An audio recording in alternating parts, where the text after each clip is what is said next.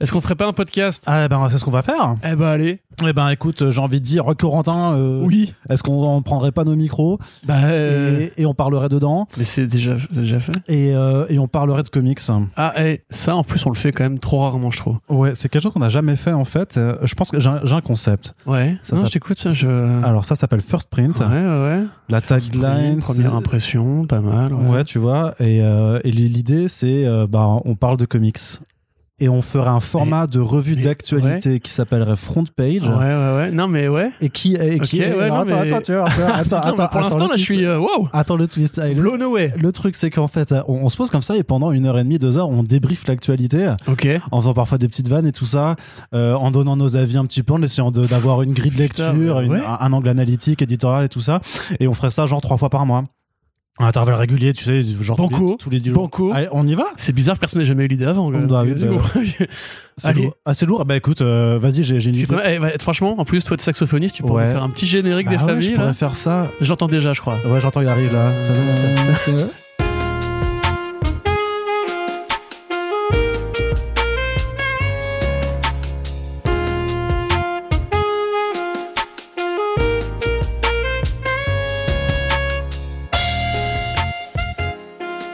Salut à toutes et tous, vous écoutez First Print, votre podcast comics préféré pour un nouveau numéro du format Front Page. Un premier numéro. est le premier, bah non pas le premier. le pilote. C'est ça. Pour le pilote de Front Page euh, qui euh, a été enregistré effectivement en 2020, mais Eh qu'on oui. poste en 2022 parce qu'on avait tout anticipé. On savait ce qui allait se passer exactement Ouais. à la fin du mois de mai 2022. C'est pour ça qu'on va pouvoir fa- vous faire le débrief euh, alors qu'on n'est même pas encore reconfiné quelque part. Tu vois, on anticipe les choses. euh, Non, en vrai, on a juste rebooté au numéro 1 sans rien changer comme Marvel. c'est ça. En fait, c'est ça. C'est voilà, c'est c'est pas- Et vous n'y avez vu que du feu. Tout à fait. Alors Corentin, on va tout de suite commencer par euh, voilà front page oblige. C'est la c'est la tradition. C'est vrai que pour les personnes, par contre, qui écoutent ça pour la première fois, s'il y en a encore, euh, bah, ils vont se dire mais c'est quoi cette bande de malades et tout Ils sont complètement fous. Mais oui, c'est ça, c'est la folie. Et ils c'est- sont tarés. Ça va être incroyable, les gars. Vous êtes pas prêts, les filles aussi, pour le voyage qui vous attend dans les euh, l'enfer. voilà, dans, maintenant, dans le monde merveilleux du podcast First Print. Donc, bien entendu, on va toujours commencer notre front page par vous faire un point sur la partie comics, tout ce qui s'est passé qui concerne la bande dessinée américaine, mais aussi celle qui euh, est faite, enfin celle qui vient euh, en France. C'est justement un petit point juste. Alors pour vous faire, ça, ça, j'aime bien le faire au début. En général, c'est un petit monologue dans lequel je vous présente juste quels sont les euh, projets en financement participatif qui sont actuellement en cours quand on enregistre le podcast. Alors il y en a deux du côté de Comics Initiative. D'une part, en fait, il y a une création originale plutôt intrigante qui s'appelle Seul l'ombre et qui se présente sous la forme d'une anthologie d'horreur dont chacune des histoires en fait euh, se passe en France, hein, euh, puisque euh, il y a plein de contrées en fait en France qui sont super inquiétantes comme les Ardennes ou Limoges. Et voilà, donc j'imagine que toutes les histoires vont se passer par là, parce que déjà juste le fait d'aller à Limoges, c'est déjà c'est très effrayant. Ouais, c'est Ouais. très, très, très, très effrayant. Et donc, en fait, c'est un projet qui est mené. À la fois donc euh, par euh, Rurik Salé qui est, euh, qui est qui était euh, journaliste notamment pour Mad Movies ou euh, l'écran fantastique Euh, c'est monsieur c'est mené aussi par Corbéran qui est un auteur de bande dessinée franco-belge qui a notamment fait la longue saga des Striges je sais pas si t'avais lu ça mais c'était mortel Chant des striges. de- ouais c'est ça Ouais, ouais. bah, c'est trop bien Bah ouais. et donc ces deux-là s'associent et ce sera dessiné par Pascal Millet qui est un dessinateur français qui a aussi fait du Fantax ou du garde ré- républicain euh, quand on parle un petit peu de bande dessinée à, voilà, de, à inspiration américaine. Donc voilà une anthologie d'horreur qui est décrit comme un croisement à la euh, Crypt Show et euh, Black Mirror, en tout cas dans les influences. Donc c'est encore en cours de financement et euh, bah voilà les créations de, qui sont faites chez Comics Initiative sont très généralement de, de bonne qualité. On peut citer Paria par exemple qu'on vous a déjà, dont on vous a déjà parlé. D'ailleurs on a fait des super friends avec toutes ces, ces créations là. Il y a aussi l'excellent Foxboy de Laurent Lefebvre ou Les encore contes du vivre. voilà et les contres du givre de, de Jocelyn donc bah voilà c'est le projet encore en, en cours de financement pour quelques jours alors on enregistre et on poste ce podcast donc euh, n'hésitez pas à y faire un tour. Et sinon il y a aussi un titre qui s'appelle Finger Guns euh, qui est donc de euh, une publication qui nous vient de Vault Comics, sachant que euh, Comics Initiative s'est déjà euh, posé un petit peu sur cet éditeur indépendant euh, avec Money Shot par, par exemple, et aussi avec Zojakan ou No One's Rose, dont, No One's Rose dont on vous a parlé il y a pas si longtemps dans No Back Issues. Et donc là, Finger Guns, c'est un titre un petit peu dans le style Young Adult All Ages. C'est fait par Justin Richards et Val Halvorson, et ça parle en fait ben, d'un gamin qui s'ennuie un petit peu et qui découvre en fait qu'en faisant le geste de tirer sur quelqu'un avec ses doigts, en fait, il est capable de modifier leurs leurs émotions. Et en fait, quand ils tirent euh, dessus, et ben, euh, en fait, les gens s'énervent, tu vois. C'est-à-dire que là je, là, je te tire dessus, piou, comme ça, et là, Corentin, il est Ouais. énervé. Oh putain, eh, what? T'as- fait quoi là, Arnaud? Ouais, Tu m'as tiré dessus avec tes doigts? Ouais, c'est ça. J'ai pas de fin à ce sketch, mais. Ouais, tout à fait. Et alors, et coup, avez en le fait, concept du coup maintenant. Voilà, mais en fait, le concept, c'est qu'il découvre qu'il y a une autre personne, une jeune fille dans, dans, dans son même bahut, qui, elle, quand elle tire, mais avec un seul doigt comme ça, et ben en fait, elle arrive à le calmer, tu vois. Donc, c'est-à-dire que du coup, bah, quand t'es super excité ou super énervé, tout ça, et que par exemple, si tu me tires dessus avec ton, ton truc, puis Tiens, tire sur mon doigt. Ouais. Extraordinaire. clac, tu m'as tiré, là, tu m'as tiré Ouais, je dessus. t'ai tiré dessus, Voilà. Et ben, du coup, euh, la personne devient super calme, euh, très Ah ouais. peace, vraiment très posée. Et euh, voilà, donc c'est plutôt. farfelu comme concept. c'est hein, un- euh, C'est un projet plutôt sympathique, en Bah fait. ça, me- ça Et vous- me rend curieux en tout cas. Et hein. donc les deux ensemble, bah forcément, vont apprendre à, à essayer d'apprendre à maîtriser leur pouvoir. Il y a un petit peu une vibe, une vibe alienated aussi dans le côté jeunes ados un peu en perdition qui se découvrent des capacités hors du commun. Aussi. hein.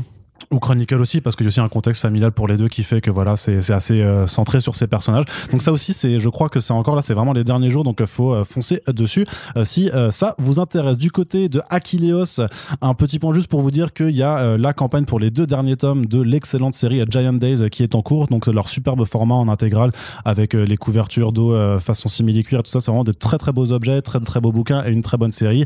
Euh, donc Giant Days, pour rappel juste, qui est vraiment une, une longue série de chroniques de tranches de vie en fait de, jeunes femmes qui, qui vont à la fac, qui ont tous euh, leur caractère bien trempé. C'est vraiment c'est super agréable parce qu'il y a notamment un Max Sarine euh, qui dessine dessus et elle fait un travail fantastique. Euh, c'est très très bien écrit, la caractérisation elle est vraiment nickel et je vous rappelle que John Allison, le scénariste et co-créateur de cette série, est passé aussi sur First Print pour parler de cette série. Donc on vous y renvoie si vous voulez un petit peu en savoir plus voilà, de, de quoi ça parle. C'est un podcast en anglais, mais je, suis sûr que vous arriverez quand même à le comprendre. Mais en tout cas, voilà, c'est vraiment un très beau projet. Et on vous invite à aller soutenir cette campagne. Et également, là, on est quand même sur une autre échelle de grandeur, on va dire, puisque la campagne tant attendue de euh, Batman Gotham City euh, Chronicles euh, RPG, donc le jeu de rôle dans l'univers de Gotham City fait par Monolith, qui se compose donc de trois gros ouvrages le, livret de, de- règles, un livre de scénario et le guide de Gotham City écrit par Xavier Fournier et Alex Nikolavitch. La campagne, elle est en cours. Je crois qu'elle a dépassé le million de dollars déjà à l'heure où on enregistre ce podcast. Mais voilà, l'idée, c'est de faire grimper plus, plus, plus la cagnotte possible euh, pour avoir un maximum de contrepartie euh, à la fin.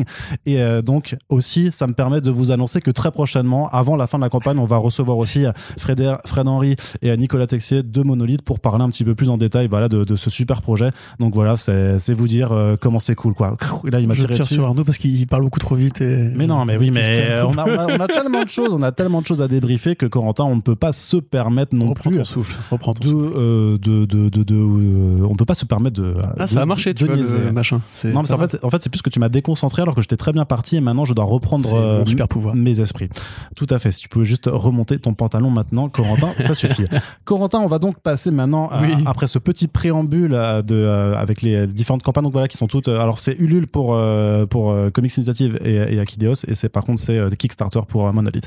Donc je disais, on peut reprendre maintenant le fil des annonces et du côté de la VF, il y a quelques petits trucs super sympathiques. Là, moi, je suis chaud bouillant. Là, je sais pas ce qui se passe, tu vois, parce que euh, wouh, euh, tu t'es trompé là. Tu m'as tu m'as tiré dessus avec le gun qui rend encore plus Ah, excité. merde. Mais bon, d'une part, d'une part, Un une, coke gun, on appelle ça. une très très très bonne nouvelle euh, puisque du côté de Delcourt, il y, a- il y a deux titres dont on va parler, dont on vous a déjà parlé lors de leur sortie en VO, notamment un des, des deux. Mais ça me fait vraiment trop plaisir de pouvoir enfin annoncer des dates pour la rentrée, enfin pour l'automne prochain chez Delcourt. Donc le premier c'est Red Room Dead Peace Corps qui arrive.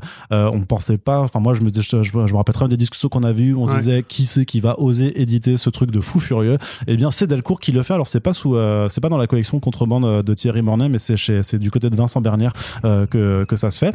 Et donc de quoi ça parle euh, Red Room? Eh bien tout simplement, ça nous expose des euh, psychopathes qui se retrouvent sur le dark web pour faire un petit peu du euh, comme du Twitch, sauf que sauf qu'au lieu de, au lieu de jouer à des jeux vidéo, eh ben ils torturent des gens en direct. Et toi, tu peux, en tant qu'internaute un peu déviant, tu peux donner des jetons pour euh, dire euh, vas-y torture-le comme ci, torture-le comme de ça. Bitcoin, un truc comme ça. enfin. Ouais, c'est ça, avec des, avec des crypto-monnaies, bien entendu, parce que ça, ça compile un peu vraiment voilà, toutes ces formes de thématiques sur euh, qu'est-ce qui fonctionne vraiment dans la tech en ce moment, mais donc avec un twist euh, hyper macabre, euh, puisque on s'intéresse voilà, à des gens dont voilà, le, le- le quotidien, c'est d'aller torturer. Et quand je dis torturer, c'est, c'est, c'est pas juste couper un doigt, c'est éviscérer, faire des nœuds avec, euh, puis après, je sais pas, lui mettre euh, son sexe dans la bouche, et ce genre de choses-là, quoi. C'est hyper graphique. Ça, C'est dégueulasse. Voilà, c'est, moi, faut, vraiment, c'est vraiment un avertissement, même si vous, même si vous aimez les BD d'horreur, il faut vous dire que en gros, comparé à Crost, enfin voilà, enfin que comparé à Red Room, Crost, c'est un petit peu Casimir.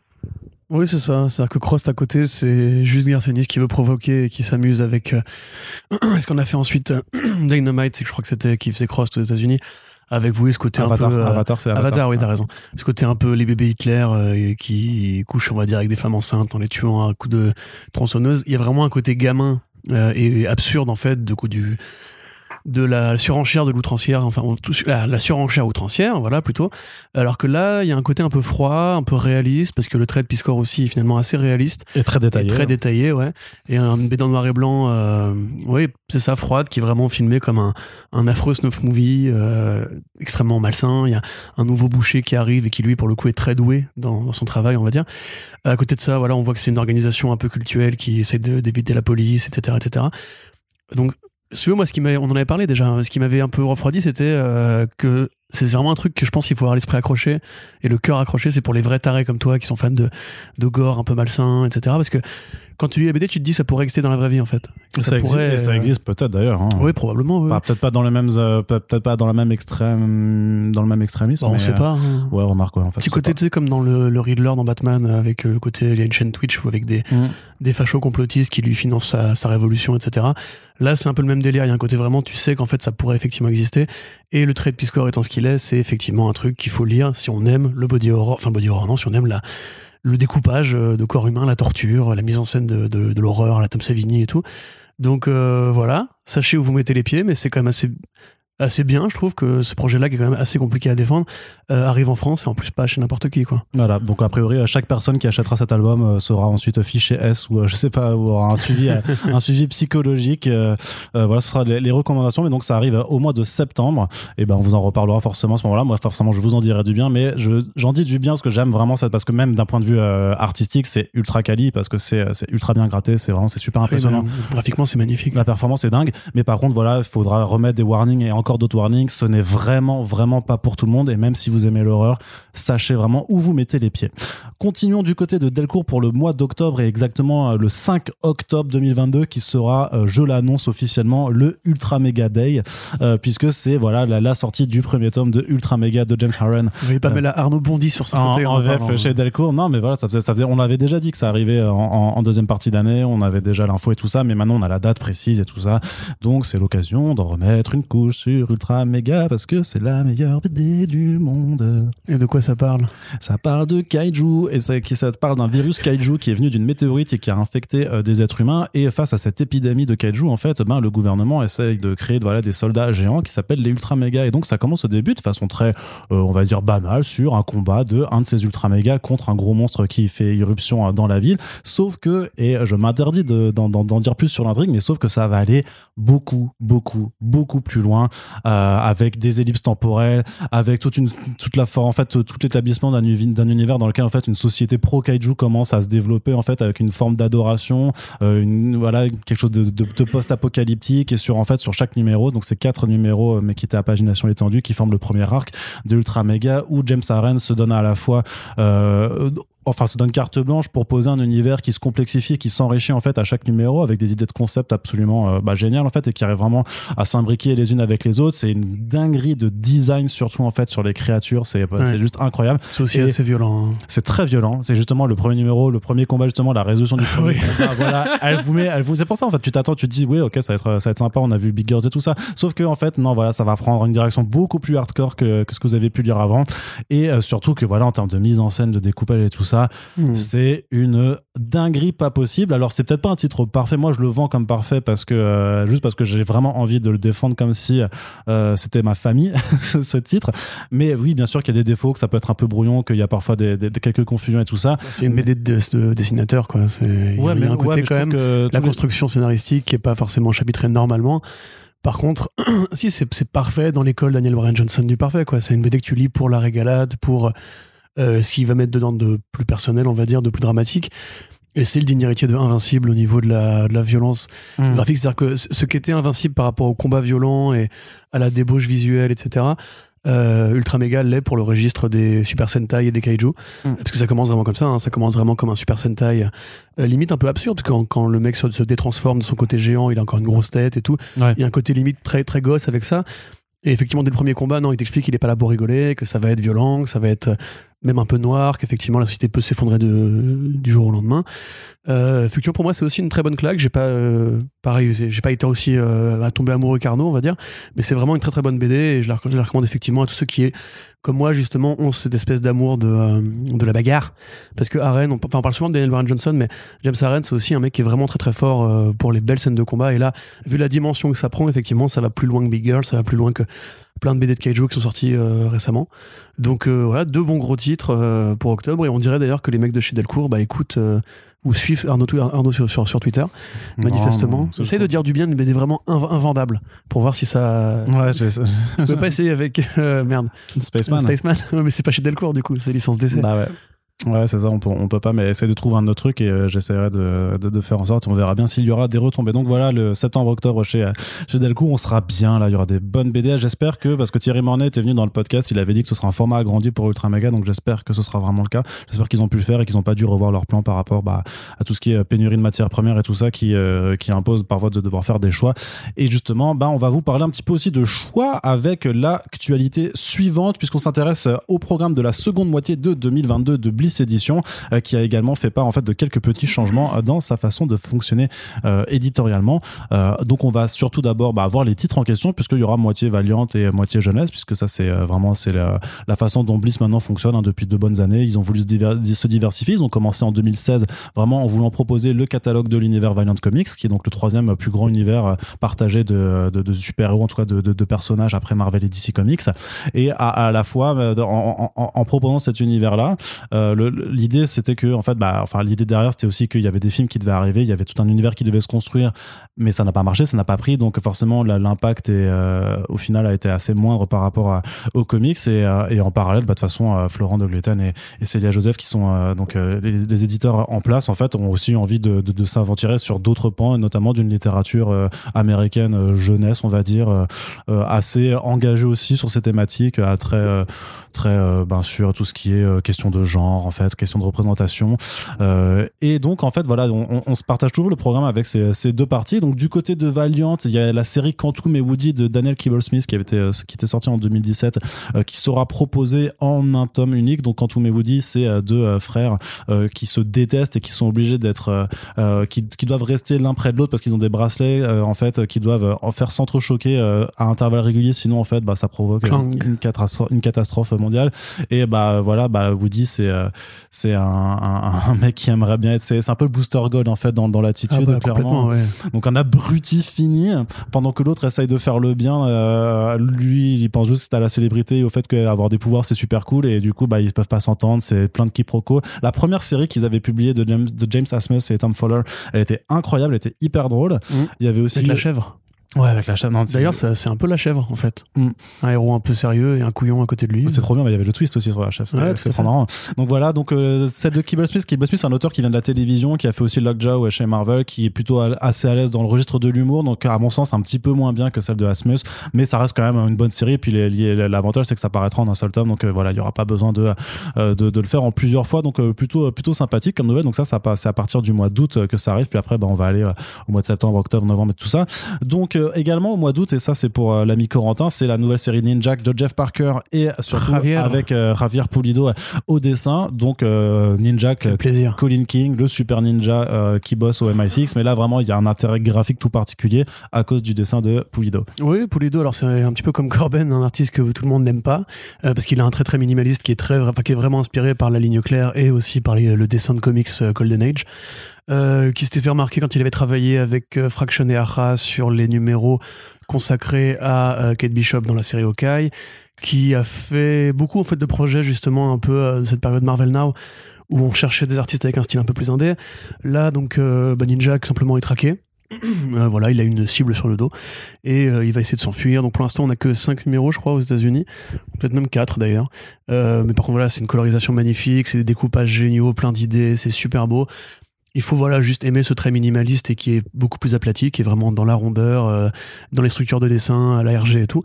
Mais euh, voilà, si on aime, euh, si on aime Pulido, si on aime ce- cette, école de travail graphique, c'est extraordinaire et c'est vraiment super d'avoir encore des grands noms parce que ça reste un grand nom que les, les haïsseurs le veulent ou non venir faire de Ninja alors qu'on sait que Valiant a un peu du mal à recruter en ce moment.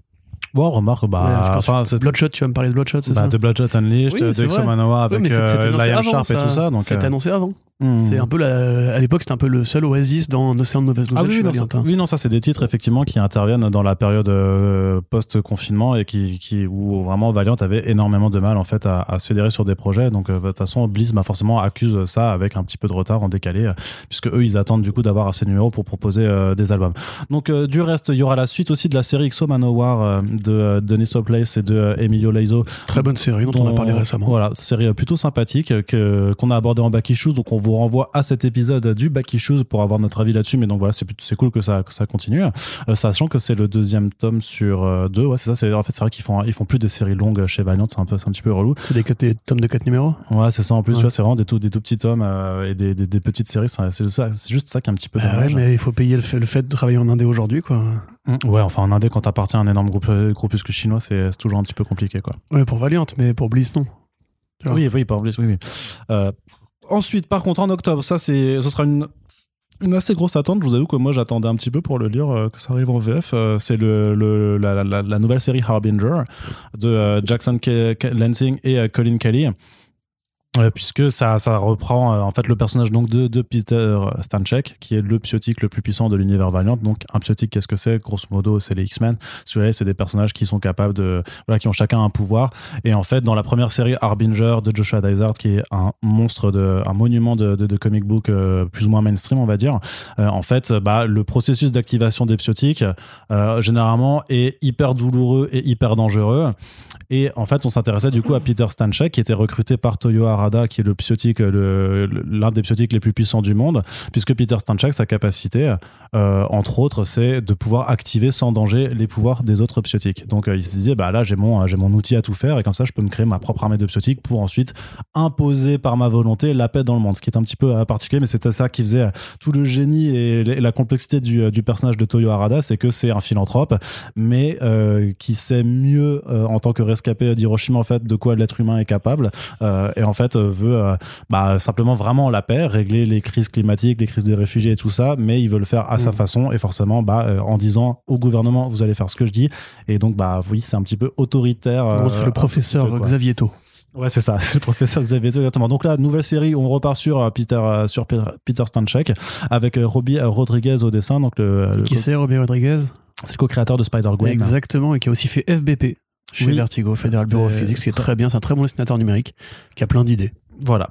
Donc euh, voilà, bah, ça arrivera en octobre et ben on ira très certainement à la, découverte de ça. Il y a aussi la suite du Shadowman de Cullen qui, qui arrivera. Donc là, le premier tome est sorti euh, et qui est très très bien, notamment parce que c'est John Davis Hans qui, qui dessinait. Donc là, on change de dessinateur parce que c'est Pedro Andrio euh, qui reprend euh, la suite. Mais c'est un tome qui sera un tome de transition puisqu'après tout doit mener à un crossover de l'univers un petit peu mystique de Valiant qui s'appelle Dead Side War qui a déjà été annoncé pour 2023 chez Bliss. Mais voilà, donc euh, si vous avez apprécié le premier tome, euh, je, je ne doute pas que vous irez à la suite. Par contre, plus intéressant du côté de Shadowman, c'est que euh, pour l'automne, il y aura euh, du euh, Valiant plus classique, puisque Valiant, c'est un, un éditeur qui est, qui est arrivé dans les années 90 à, à la base. Et donc là, on va avoir en fait un, album Shadowman avec une première série Shadowman qui est écrite par Garth Ennis et dessinée par Ashley Wood. Et Ah, avec, et ouais, ouais, carrément. Et aussi une mini-série qui s'appelle Dead Side, qui est, elle, écrite par Paul Jenkins, et, mais qui est aussi dessinée par Ashley Wood. Donc quand même un, un ensemble de 200 pages avec que du Ashley Wood au dessin. Ce qui est plutôt, euh, là aussi, on est quand même sur de, de la, de la Mhm. belle réunion euh, d'équipe créative. Je savais pas qu'il avait fait du Valiant, euh, Ashley Wood. Bah, je l'ai aussi Oui, découvert. bah, euh, voilà, bon, est-ce qu'on a besoin de le présenter? C'est Preacher, c'est The Boys, c'est le Punisher Max, euh, c'est voilà, un très grand dessinateur, un très grand scénariste, pardon, à la fois dans le super-héros, un peu aux à côté des super-héros, des personnages plus variés, des porte-flingues, des espions, des soldats, et euh, effectivement parfois de l'horreur ou du mystique, puisqu'il a travaillé sur Constantine. Euh, et bon bah Ashley Wood, euh, que dire, euh, immense dessinateur conceptuel, qui a fait euh, Robot vs Zombie, qui a fait évidemment l'adaptation extraordinaire de Metal Gear Solid de Hideo Kojima en format comics, euh, ainsi que tout un tas de projets, qui d'ailleurs travaille va travailler récemment sur la création d'un imprint chez Image Comics. Sizigi, voilà, que je sais toujours pas comment, euh, comment prononcer. Mais oui, donc c'est déjà deux énormes vedettes. Et tu m'as dit le dernier, C'était c'était Paul Jenkins. Ah oui, Paul Jenkins. Bon, ah, Paul Jenkins, voilà, pareil, grand scénariste de super-héros très connu. Euh, un peu moins coté que Garth Ennis, mais effectivement, ça reste quand même des, des légendes de l'industrie dans leurs catégories respectives. Voilà, donc un album, euh, un album sur lequel on va aussi mettre pas mal d'attention, qui arrivera donc à l'automne prochain. Et donc voilà, je vous le disais, il y a aussi du côté de la jeunesse que, que Bliss a également fait ses, ses annonces. Donc il y a un album qui s'appelle Les couleurs de l'amour, donc là qui est euh, un récit donc de M. Ellery, euh, illustré euh, par par Reschke, Clara Reschke, pardon, et qui donc en fait, bah là c'est vraiment un album très jeunesse à la façon du Gouttelette, le petit axolote. Donc là c'est vraiment si vous êtes parent de jeunes enfants ou si vous connaissez voilà ou, si vous êtes tonton ou tata de, très jeunes enfants, c'est plutôt quelque chose comme ça. C'est un ouvrage voilà très coloré et les couleurs de l'amour, voilà bah, pour expliquer en fait tous les types de relations qui peuvent exister loin de la situation hétéronormée basique quoi. Donc c'est vraiment pour simplement ouvrir les esprits euh, des Non, c'est de la propagande Ouais, LGBT+. oui, voilà, Voilà, c'est de la propagande LGBT+. Eh oh, hein Donc il y en a, il y en a un petit peu marre tout ça. Moi, je veux que des mecs et des, et des femmes Oui, ensemble. le Z 2027, putain. Oui, voilà, c'est comme ça qu'on aime, c'est comme ça qu'on aime l'amour. Si vous saviez comment on se marre sur les réseaux en ce moment. Mm. Bref. Au Voilà, programme, au ensuite. programme- par contre, au programme également un très très. Alors franchement, euh, Tight Song de Wendy Xu, donc que je ne connais pas, euh, soyons honnêtes, euh, qui est, donc nous parle d'une, de Sophie, une sorcière un peu frustrée parce que son entraînement en fait dans sa famille on lui apprend pas du tout à faire la magie comme elle l'attend, puis elle décide de s'entraîner toute seule et en fait, bah, en s'entraînant toute seule, elle fait des bêtises et en fait elle devient, euh, elle devient liée à un dragon d'eau euh, qui euh, perd la mémoire. Donc elle va essayer de l'aider à retrouver euh, euh, sa mémoire et, euh, et sa liberté, sachant que là elle est très très impétueuse. Tu alors connais que- Miyazaki? alors que, ouais, non, pareil. non, mais ça- non, non, mais- et voilà, alors que le Dragon d'eau est plutôt calme. Mais c'est vrai que la couverture, elle est splendide. Il y a un vrai trait, effectivement, d'animation à la, à la Miyazaki. Euh, les, les couleurs de, là, de, de, de la mer et tout. Enfin, je sais pas. Avec des yeux à la, à la- à la singe-lin un peu aussi. Ouais, ouais, ouais, ouais, c'est vrai, c'est vrai.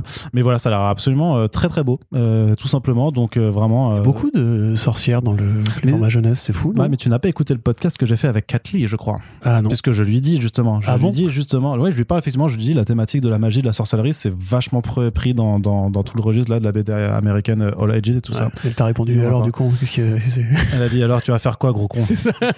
Et alors t'aimes pas les sorcières Casse-toi. Ouais. Non, mais euh, je t'invite à écouter ce podcast. Je vous invite tous à l'écouter d'ailleurs, puisque. Ah donc on n'aura pas la réponse. Il faut. Oh là là mon dieu. Ah, ouais, j'ai pas. bah, je dois bien vendre mes podcasts.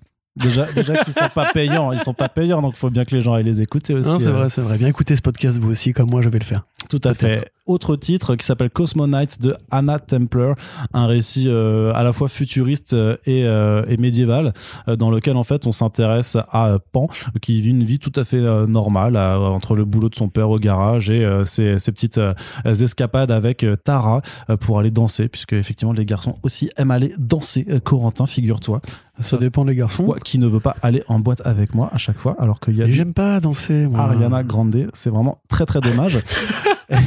Ariana Grande. Ariana Grande. Toujours. Et donc, euh, bah, en fait, sauf qu'en fait, euh, Tara en question, c'est une princesse qui un jour bah, va avoir ses obligations à royales et va devoir euh, s'en aller. Et puis, euh, quelques années plus tard, en fait, euh, Pan va voir des gladiatrices de l'espace euh, débarquer, euh, débarquer euh, devant sa porte. Et donc, il va être embarqué euh, dans de folles aventures. Là aussi, pareil, moi, je, ne, le connais pas. C'est un titre qui a eu pas mal de succès, par contre, dans mes recherches euh, aux États-Unis. Et euh, qui, donc, en fait, bah, aussi une couverture avec un design plutôt, euh, plutôt attrayant. Donc, euh, ça fait partie voilà, des, titres euh, qu'on ira euh, zioter avec curiosité et plaisir, hein, comme on le fait notamment avec les, les- les publications de, euh, de Kinaï Édition. Et donc, euh, dernière nouvelle chez Bliss, c'est un coffret pour euh, le cycle des Dragontés de Kay O'Neill. Euh, donc là, pareil, on est un peu pas dans la sorcellerie, mais dans une forme de, de, de fantasy, ou en fait, dans un univers où euh, des personnages peuvent élever des dragontés. Petit C'est- dragon tout mignon. Voilà, c'est ça. Où le thé pousse sur eux. Voilà, c'est juste trop bien comme concept et c'est vraiment, c'est vrai que le premier album est un petit peu, un peu court, mais par contre après les deux, les, deux suivants, euh, donc le, Festival du Dragonté et la Tapisserie du Dragonté sont vraiment des albums très longs format et tout ça. Donc c'est déjà c'est des super albums en grand format, façon franco-belge et tout ça. Euh, donc le coffret là, il est vraiment aussi euh, tel que présenté, il est vraiment très joli. Donc ça, je pense que ça fera un cadeau idéal pour les fêtes de fin d'année. Donc ça, c'est le programme et en ce qui concerne en fait les, ajustements éditoriaux, en fait, ben, euh, vous savez, il y a une crise qui est en cours depuis maintenant pendant de nombreux mois. Elle est pas prête de se résorber, notamment à cause de euh, d'un pays qui fait la guerre à un autre, euh, aux frontières euh, de l'Europe. Je vois pas de quoi tu parles. je ne vois absolument pas de quoi je parle non plus, mais vous avez compris, les vrais savent. Et donc en fait, ben, ce qui se passe en fait, c'est qu'ils ils changent en fait leur modalité, c'est-à-dire qu'il bah, va y avoir une nouvelle augmentation de prix parce que en fait, sinon en fait, ils sont ils sont sous sous perfusion en fait. Ils l'ont dit, ils ont été très très explicites sur sur leurs réseaux sociaux. Et ce qu'ils font surtout, c'est que maintenant ils font des tirages uniques en fait pour pour leurs bouquins, c'est-à-dire qu'ils vont pas être réimprimés et en fait ils en destinent grosso modo, je crois que c'est euh, je sais pas un truc genre deux tiers deux tiers sur Ulule et un tiers pour les librairies ou, l'inverse, quelque chose comme ça. Mais voilà, donc maintenant en fait, euh, déjà ça fait déjà quelques années qu'ils fonctionnent avec les, campagnes Ulule en termes de en système de souscription ou de précommande, on va dire. Et donc là en fait, par contre, bah, si vous voulez vous procurer les ouvrages qui ont été annoncés là à partir de cet été, bah c'est vraiment, euh, ce sera vraiment important en fait d'aller euh, ben, d'aller prendre sur euh, sur Ulule ou alors de faire bien gaffe à ce que votre les commande, euh, puisque après sinon vu que c'est des tirages uniques et limités à environ 1000 exemplaires, bah une fois que les 1000 exemplaires sont écoulés ce sera plus difficile de les trouver euh, de les trouver dans le commerce voilà voilà donc euh, bah Difficile actualité quand même. hein.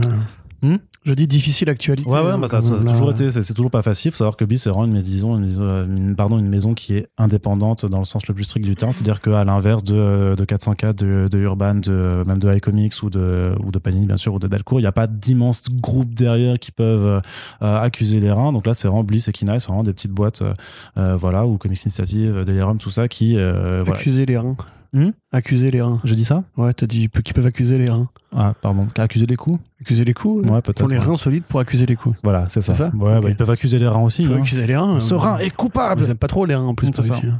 Il a laissé un caillot se poser. Il est En tout cas, soutien à Bliss, amour. Ouais, et courage. Voilà, on leur fait plein de bisous et puis bah de toute façon on reparlera de leur publication là prochainement. Faut qu'on parle de Savage, notamment le nouveau euh, Savage qui est, qui est vraiment très très bien avec, Na- avec Nathan Stockman au dessin qui met des branlées graphiques et tout ça. Ouais. Voilà, ça fait plaisir. Allez, du coup, puisqu'on parlait d'éditeurs pas indépendants, bah, on va aller du côté de chez Panini, hein, euh, puisqu'il y a quelques albums qui ont été annoncés, notamment, euh, mais pas du côté de Marvel. On s'intéresse à d'autres choses que, que chez Marvel pour une fois, euh, avec les suites notamment de The Resistance euh, et de Year Oui. Zero euh, du côté de Aiwa Studios, mais aussi la, la poursuite des aventures de Ultraman, alors qui est certes sous licence Marvel, mais qui est pas vraiment du Marvel, et de Warhammer 40k avec les euh, Battle of Sisters ou les Sisters of Battle plutôt. Les Oui, ou les sœurs de bataille. C'est bizarre qu'il n'ait pas traduit d'ailleurs. Enfin, j'imagine que c'est une question de trademark par rapport à Games Workshop. Tout à fait.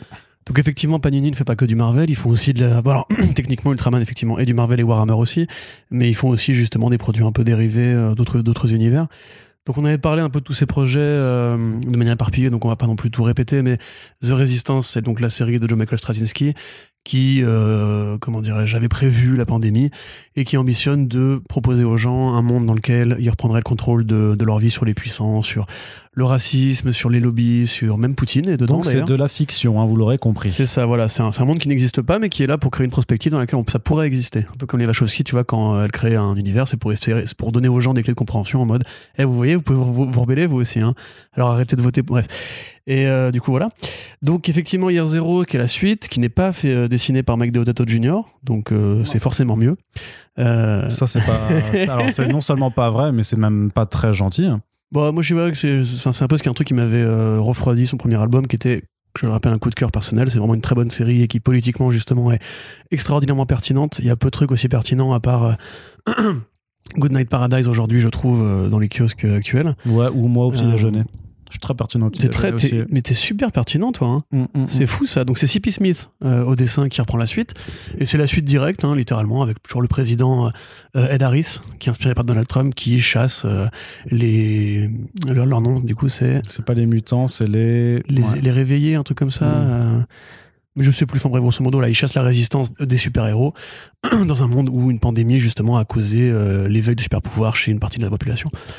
Ensuite, effectivement, euh, Year Zero, donc il y a une, pareil, une série qui voit le monde euh, comme une totalité à la Straczynski, sauf que là on suit simplement une, une invasion de zombies euh, et l'originalité principale étant que voilà on suit différents points de vue sur le globe. En fait, c'est ça, c'est la- vraiment découpé, c'est ça, c'est un peu la Babel, c'est-à-dire que c'est découpé à travers le point de vue de cinq personnages éparpillés aux, cinq coins du monde.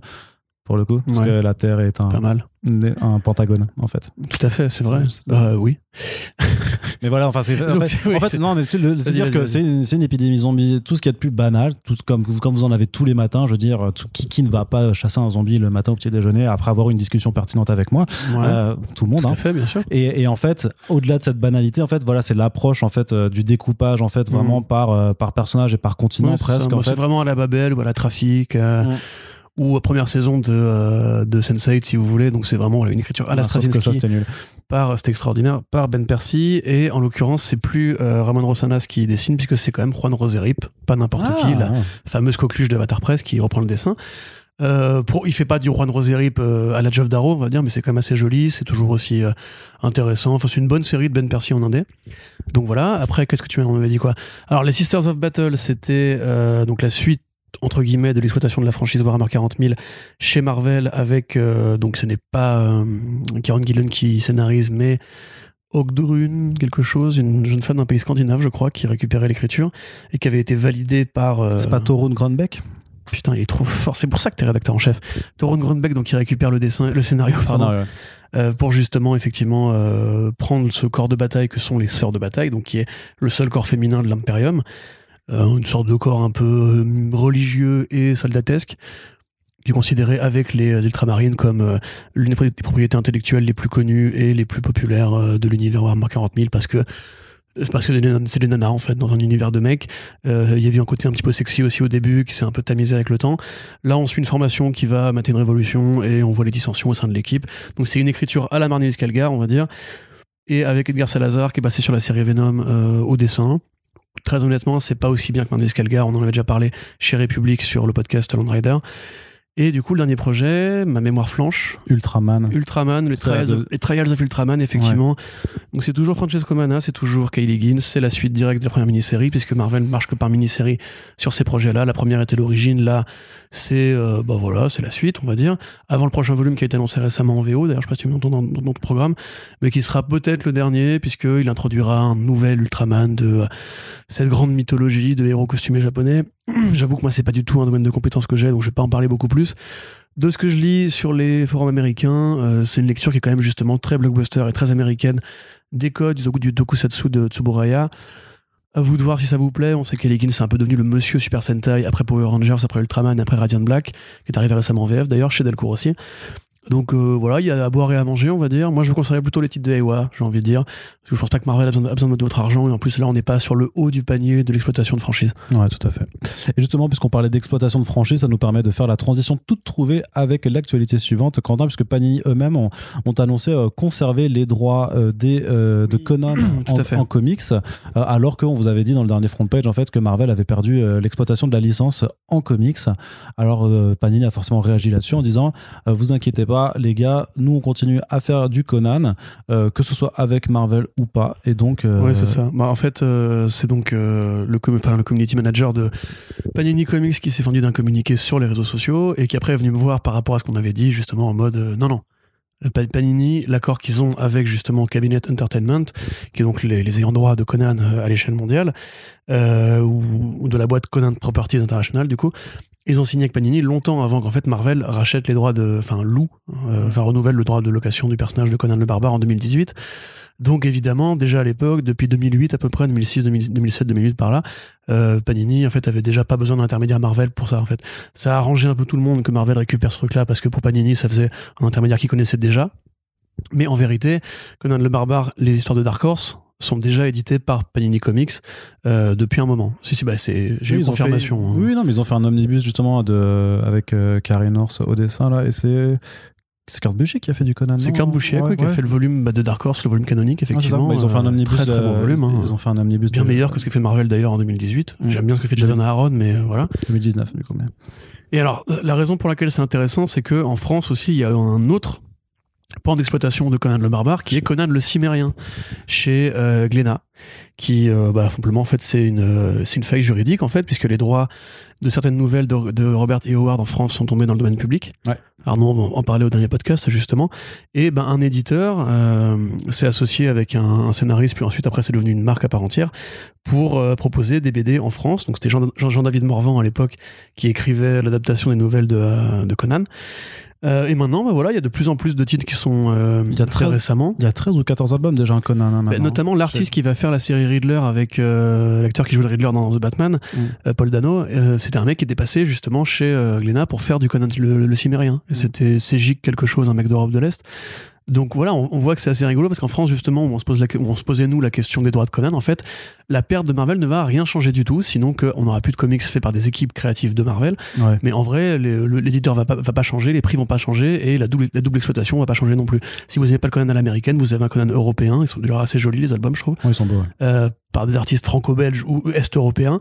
Donc en fait, on est plutôt, je pense, le meilleur pays pour l'ère de Conan en ce moment, puisqu'on va pas se faire emmerder par les reprints tout à- ou quoi, parce que on sait pas comment Cabinet va récupérer après les reprints aux États-Unis des séries Conan de Marvel. Donc euh, voilà. Bah, ils les auront pas. ils les auront juste pas, c'est tout. Qu'est-ce que je te dis? Mais du coup, bah, bonne nouvelle pour Panini, j'ai envie de dire. euh. Et pour Glenham, ça changera absolument rien pour eux. Non, euh, eux, ils ont regardé des trucs, ils ont fait Eh, Roger, quoi? On s'en branle ou pas? Ouais, on s'en branle. Ok, bon, bah allez, salut. Ça nous concerne? Non. Bon, bah voilà, circuler, il n'y a rien à voir. Corentin, on passe maintenant du côté de la VO. Il y a aussi pas mal de choses à débriefer. Du côté de la VO, hmm, de quoi on va pouvoir parler, Corentin J'ai pas le programme sous les yeux, me regarde pas comme ça. Ah, eh bien, on va partir du côté de Aiwa Studios, la maison de Axel Alonso et Bill Gemas. D'ailleurs, plus, euh, plus, de, plus de plus Bill Gemas, parce que Bill Gemas a annoncé l'avoir quitté euh, à l'heure où on Ah enregistre ce podcast. Enfin, il y a 24 heures, mais j'ai pas encore pu. Pile euh, quand Joe Sada s'en va de Marvel. hmm, mais Il y a n'allons- anguille sous cloche. mais n'allons pas trop vite, Oui, Corentin. tu as raison, pardon. Avant de faire des suppositions. Peut-être qu'il va aller faire des NFT avec Frank Miller lui aussi? Tout à fait. Bah, de NFT avec Joe Quesada, il peut encore, il peut encore dessiner, hein, Joe. Donc, euh, C'est vrai, non, il dessine très bien encore. bah oui, oui, clairement. Au Juste contraire de Frank. Miller. Mais c'est comme Jim Lee, c'est les mecs quand ils deviennent un petit peu col blanc, ils arrêtent de dessiner. C'est genre, euh, moi j'en ai marre maintenant. Mais non, mais t'as t'as pas le time, frère. Non, mais par-ci par-là, un quand, petit projet. quand- tu non mais vois. quand tu seras quand tu seras gérant d'une maison d'édition aussi tentaculaire aussi monstrueuse que DC ou Marvel Euh, on verra si Jim Lee, il a fait les New 52 Justice League pendant combien de numéros? Il était encore président à ce moment-là. il y avait Dan Didio aussi qui gérait Mais Dan- il gérait quoi, Dan Didio? Bah, il, gérait, qu'il il gérait Hein? plus que bah, il gérait plus que Jim Lee à l'époque hein. Peut-être, ouais. C'est possible en fait, ce que, ce que tu dis là. bah non c'est vrai surtout. Bon, allez là, Arnaud, putain, les gens ont pas le temps. mais c'est toi qui m'interromps enfin il est fou vous l'avez entendu repasser le Donc, truc en arrière ouais, ils font des trucs jeunesse avec des séries pas, c'est pas, partagées. c'est en pas jeunesse, c'est du young adult plutôt, donc c'est quand même plus à jeune adulte, jeune adulte. Ah, donc c'est jeunesse. Non, plus jeune que nous. Non, mais c'est pas adolescent. Tu vois, c'est vraiment, c'est- vraiment cette partie, cette tranche d'âge un peu bâtarde en fait, entre 18 et 23 ans, tu vois, Les adolescents. où t'essaies de t'émanciper, mais en même temps t'as pas de thunes, parce que t'as pas forcément fini tes études, et du coup Mm. t'es, Tu bosses chez McDo, c'est la merde, tu vis chez ton daron. c'est euh, juste que techniquement t'es adulte, mais t'as pas toute la liberté de pouvoir l'être vraiment. Donc c'est un petit peu chiant. C'est beau quand tu parles. Je sais. Je t'ai dit que j'étais pertinent. Alors, les titres en question. Ça s'appelle donc non, mais parce que tu m'as pas laissé présenter le sujet. Pardon, excuse-moi. Donc en fait, Iowa qui fait les titres euh, voilà dont on a parlé juste avant, The Resistance, euh, Year Zero, ce genre de choses là, qui sont tous présentés sous un label qui s'appelle Upshot. Et en fait, ils viennent de créer un nouveau label qui s'appelle Lesser Evils. Et en fait, c'est plus que qu'un simple label. En fait, c'est vraiment en fait une forme de micro univers partagé euh, dans une tonalité donc young adult en fait qui raconte le destin de personnages qui ont euh, la particularité de tous vivre à Brooklyn et en fait à qui va arriver des choses voilà plus ou moins plus ou moins heureuses euh, dans un pan vraiment très fantastique fantasy puisque le premier numéro qui s'appelle Emmett en fait ça parle d'une d'une nana qui vient de se faire larguer qui est un peu qui les qui va tomber sur un génie en fait un djinn euh, et qui va l'aider en fait à se venger de, euh, de sa rupture amoureuse. Et en fait euh, voilà il y aura il y a quatre mini-séries qui ont été annoncées et qui en fait à l'heure où on enregistre ce podcast ont déjà commencé leur publication en format numérique façon un petit peu webtoon euh, sur la plateforme Graphic Comics. Et il y a et là c'est pas important pour vous qui nous écoutez il y a une version française qui est dispo. Alors vu que j'ai pas eu le temps j'ai pas j'ai pas encore pu lire euh, en fait les premiers numéros de sortie mais voilà la, la, la parution physique se fera cet été mais en attendant c'est la sœur en fait ça a déjà commencé Et donc c'est tout est écrit par Justin Fair, euh, Yann Grody et euh, c'est dessiné par euh, cette personne dont je ne retrouve pas le nom. Hein, c'est un peu dommage ça quand même. Euh, c'est euh, vrai que c'est dommage. Ishan Lee, voilà, pardon, j'avais du mal à, à retrouver. Et en fait, voilà, donc le premier titre c'est Emmett, puis après on aura euh, Gene, Thrifter et euh, Tails. Et voilà, à chaque fois c'est un concept un petit peu, un, un petit peu euh, ben, ben différent, notamment ben, pour Gene en fait, ça parle, c'est aussi un truc avec un génie, mais en fait qui vient de se trouver euh, un nouveau, euh, une nouvelle personne euh, en fait qui lui plaît assez pour la servir, sauf que bah, son ancien propriétaire bah, euh, veut pas la laisser faire et donc ils vont se battre. Euh, Thrift, euh, Thrifter, c'est plus rigolo, c'est euh, deux nanas qui bossent euh, en fait dans un dans une boutique d'objets de, décoration euh, qui tombent en fait sur une sculpture qui était pas là et qui va commencer à, modifier leur comportement et à les faire leur faire se, foutre sur la gueule pour avoir en fait le contrôle de, leur petit de de, leur petit business. Et enfin, euh, Taze, c'est l'histoire d'une nana qui euh, bosse dans un resto, euh, dans la restauration rapide et qui se fait bolos par son patron et qui va en fait rencontrer dans les égouts de Brooklyn en fait une sirène qui va lui proposer d'aller vivre euh, dans son royaume. Alors est-ce qu'elle sera prête à faire ça et à abandonner sa vie de merde, mais quand même à laquelle elle a, des attaches? Vous le saurez en lisant les épisodes. Et donc voilà, c'est un ensemble de, projets qui s'articulent ensemble avec donc cette, euh, publication numérique puis en euh, papier chez euh, Aiwa donc sous le label Lesser Evils. Et il va aussi faire des courts métrages en fait pour présenter cet univers. Et même à un moment figure-toi Corentin qu'ils avaient annoncé des NFT et en fait et en fait non mais en fait 24 heures après 24 heures après en fait ils ont ils ont ils ont backtracké ils ont fait non mais en fait le Web 3 euh, ça, ça change beaucoup trop vite et tout donc en fait on, on va pas faire Ouais, les NFT bah oui, bien sûr. Ils ont dû se faire taper sur la gueule sur les ouais aussi très certainement très certainement mais, mais donc ça, sent quand même le, le petit projet à vendre à un studio hollywoodien un peu véreux. oui oui bah véreux je La sais CW, pas mais- ils ont plus beaucoup de séries en ce moment. Peut-être le moment de se placer. Moi, je dis ça. bah, on va en reparler après mais euh, si si Ils ont ont- pas monté Aiwa Studios il y a pas super longtemps en plus. si si ils ont un truc normalement ouais Parce bah, que là, franchement, euh, bah là de toute façon c'est leur première production ça va être ça ça va être euh, ce court métrage pour euh, Lesser Evils bah voilà. Evils. Après, c'est vrai qu'aussi, c'est très compatible avec le marché du webtoon où justement les formats young adult ont, ont un peu la couronne sur la tête. Donc euh, peut-être que c'est justement une façon d'aller chercher ce marché avec des codes très établis. Ouais. Moi, j'admets l'univers partagé de young adult. J'en lis un peu hein, de young adult comme tout le monde. souvent, Quand il de la, quand il lit de la bande dessinée, t'es un peu obligé. Euh, là, il n'y a pas grand-chose qui me euh, fasse grimper au rideau. faut savoir que Corentin à chaque fois que je lui ai lu les pitchs et pourtant je les lis bien hein, il a levé les yeux au ciel Ouais, c'est ta voix, ça. Mm. Je pars pas ta voix. Je sais pas pourquoi on bosse ça ensemble d'ailleurs. c'est pas très gentil Il est vexé, mais je rigole. Ouais, c'est pas très bah c'est mon outil de travail principal donc Bah, moi aussi, j'ai une un- voix de merde pour ça, un petit tu peu ouais c'est un petit peu gênant D'ailleurs, on peut pas, pas casser pour une fois. Non, mais ouais, je te dis, enfin, je sais pas ce que t'en penses, mais euh, en fait, les, les, Moi, variations, ça les évolutions de la, de, la, de la BD moderne maintenant font que les éditeurs vont être partout, vont être partout à la fois. Tu vois, DC, Archie, euh, Marvel font du webtoon déjà avec justement les codes du webtoon. Sauf que pour moi, c'est pas, c'est pas un genre en fait, le webtoon, c'est un, un support de fiction. Le fait de vouloir systématiquement, quand tu fais du roman graphique jeunesse, taper sur les mêmes codes au point d'avoir des sorcières partout et tout le temps des déclinaisons adolescentes de tes héros. Alors quand on était gamin, on lisait pas que ça. Nous, même quand on était ado, on lisait pas que ça. Je trouve que ça enferme en fait une proposition Non, mais dans euh, standard. on, on- et... on voit qu'il y, a des- qu'il y a des thématiques parfois qui sont à la mode, mais dans tous les créneaux. C'est-à-dire qu'à un moment, il y a les BD de zombies étaient à la mode parce qu'il y avait Walking Dead et tout ça. À un moment, il y a certains registres qui étaient à la mode. Je veux dire, quand Titeuf était à la mode, bah euh, voilà. Hein, quand Titeuf C'est vrai était quand mode. fêté à la mode, mon gars. Bah quand même. C'était le bon temps. Hein. Bah non, mais on lisait tous Titeuf, tu vois, et il y avait pas. Oui, il n'y a pas eu forcément- 40 clones de Titeuf. Tu vois, c'est pas, pas devenu un genre. Ah, Il n'y a pas eu le Titeuf. Bah après, C'est vrai les- que c'est plus vieux que Titeuf. ouais, c'est vrai, c'est vrai, c'est vrai. C'est vrai que c'est plus un, clone de Boule et Bill déjà, qui est plus un Ouais. Clone de Snoopy. Ouais, c'est ça. Coup, Bah, non, euh, mais t'as eu, t'as eu, t'as eu toutes ces BD avec des gamins. euh, On remarque ça que Titeuf, c'est quand même plus proche de Boule et Bill en fait. Parce qu'il n'y a pas de chien dans, euh, Titeuf- dans Cédric, Bah, pardon. Je veux dire, Cédric, il là là, Non, Cédric, il est amoureuse d'une. euh, Oui, la petite asiatique. Ouais, Et son, c'est le beau-père qui vit avec, le, avec les parents à la maison et ils s'engueulent tout le temps. ouais. Et Boule et Bill, c'est le chien. J'ai jamais euh, compris ce qu'il y avait de bien dans Cédric d'ailleurs. C'était pas, pas terrible. Je sais pas. J'ai pas trop lu Cédric, je me souviens. Alors que. Lapino, mon gars. Lapino, putain, Trondheim, Ouais. incroyable. Johannes Farr Trondheim, c'était incroyable, ça, Ah, Lapino. ça, c'était- Lisez Lapino si vous voulez découvrir du bon franco-belge. Ouais. Mais bref, tout ça pour dire simplement que moi, l'idée de faire du young adult, je suis pas forcément contre. Mais le côté, les jeunes, Ah ouais les jeunes qui galèrent, je suis pas forcément contre. Alors, Corentin, j'ai une proposition à te faire. C'est vrai. Est-ce que tu veux faire du Young Adult Allez, avec on moi fait du young adult, Arnaud. Je sais pas ce On fait des podcasts young, adult où on parle avec des lol partout et on met des emojis dans nos articles. Regardez ça. Là, vous avez la transformation de Corentin en boomer. euh, Mais non, mais tu en- vois bien en que c'est ça, secondes, justement, c'est écrit par des boomers. C'est genre comment on imagine les jeunes, bah, c'est des gars. Voilà, c'est des post-ados qui galèrent à New York, qui sont toujours en romance. Ou... C'est fatigant, quoi. Il y a d'autres façons de raconter la jeunesse et la vie, et puis voilà. Très bien. Avec par exemple. Mais le- dis-moi si ça t'emballe, toi. Tu vas aller lire ces machins T'as l'air t'as l'air super. Moi, je vais, ouais, je vais, je vais prendre Graphic Comics là, je vais, je vais les lire. Ouais. Ouais. Tu me diras, du coup. Ouais, je te dirais. Ça m'intéresse. Oui, carrément. Bah, J'imagine que ça t'intéresse vachement. Tu as toujours été très ouvert et très à l'écoute de mes avis critiques. Donc, euh, Bah ouais, c'est. euh, c'est vrai. Oh, tu... Le mec qui choisit le programme pour chaque podcast de Backy Shoes, et chaque fois je lis et je dis oui, c'était sympa. franchement, t'es un hypocrite. hein. Et en plus, regarde les euh, Urban Link, il y a plein de trucs super cool. Euh, Breaking Glass, par exemple, c'est vraiment pas mal. Tu retombes toujours. que sur- Supergirl Being Super, Ouais. c'est vraiment pas mal. Tu retombes que sur ces deux-là. Merde, comment ça s'appelle? Black Canary, pas mal.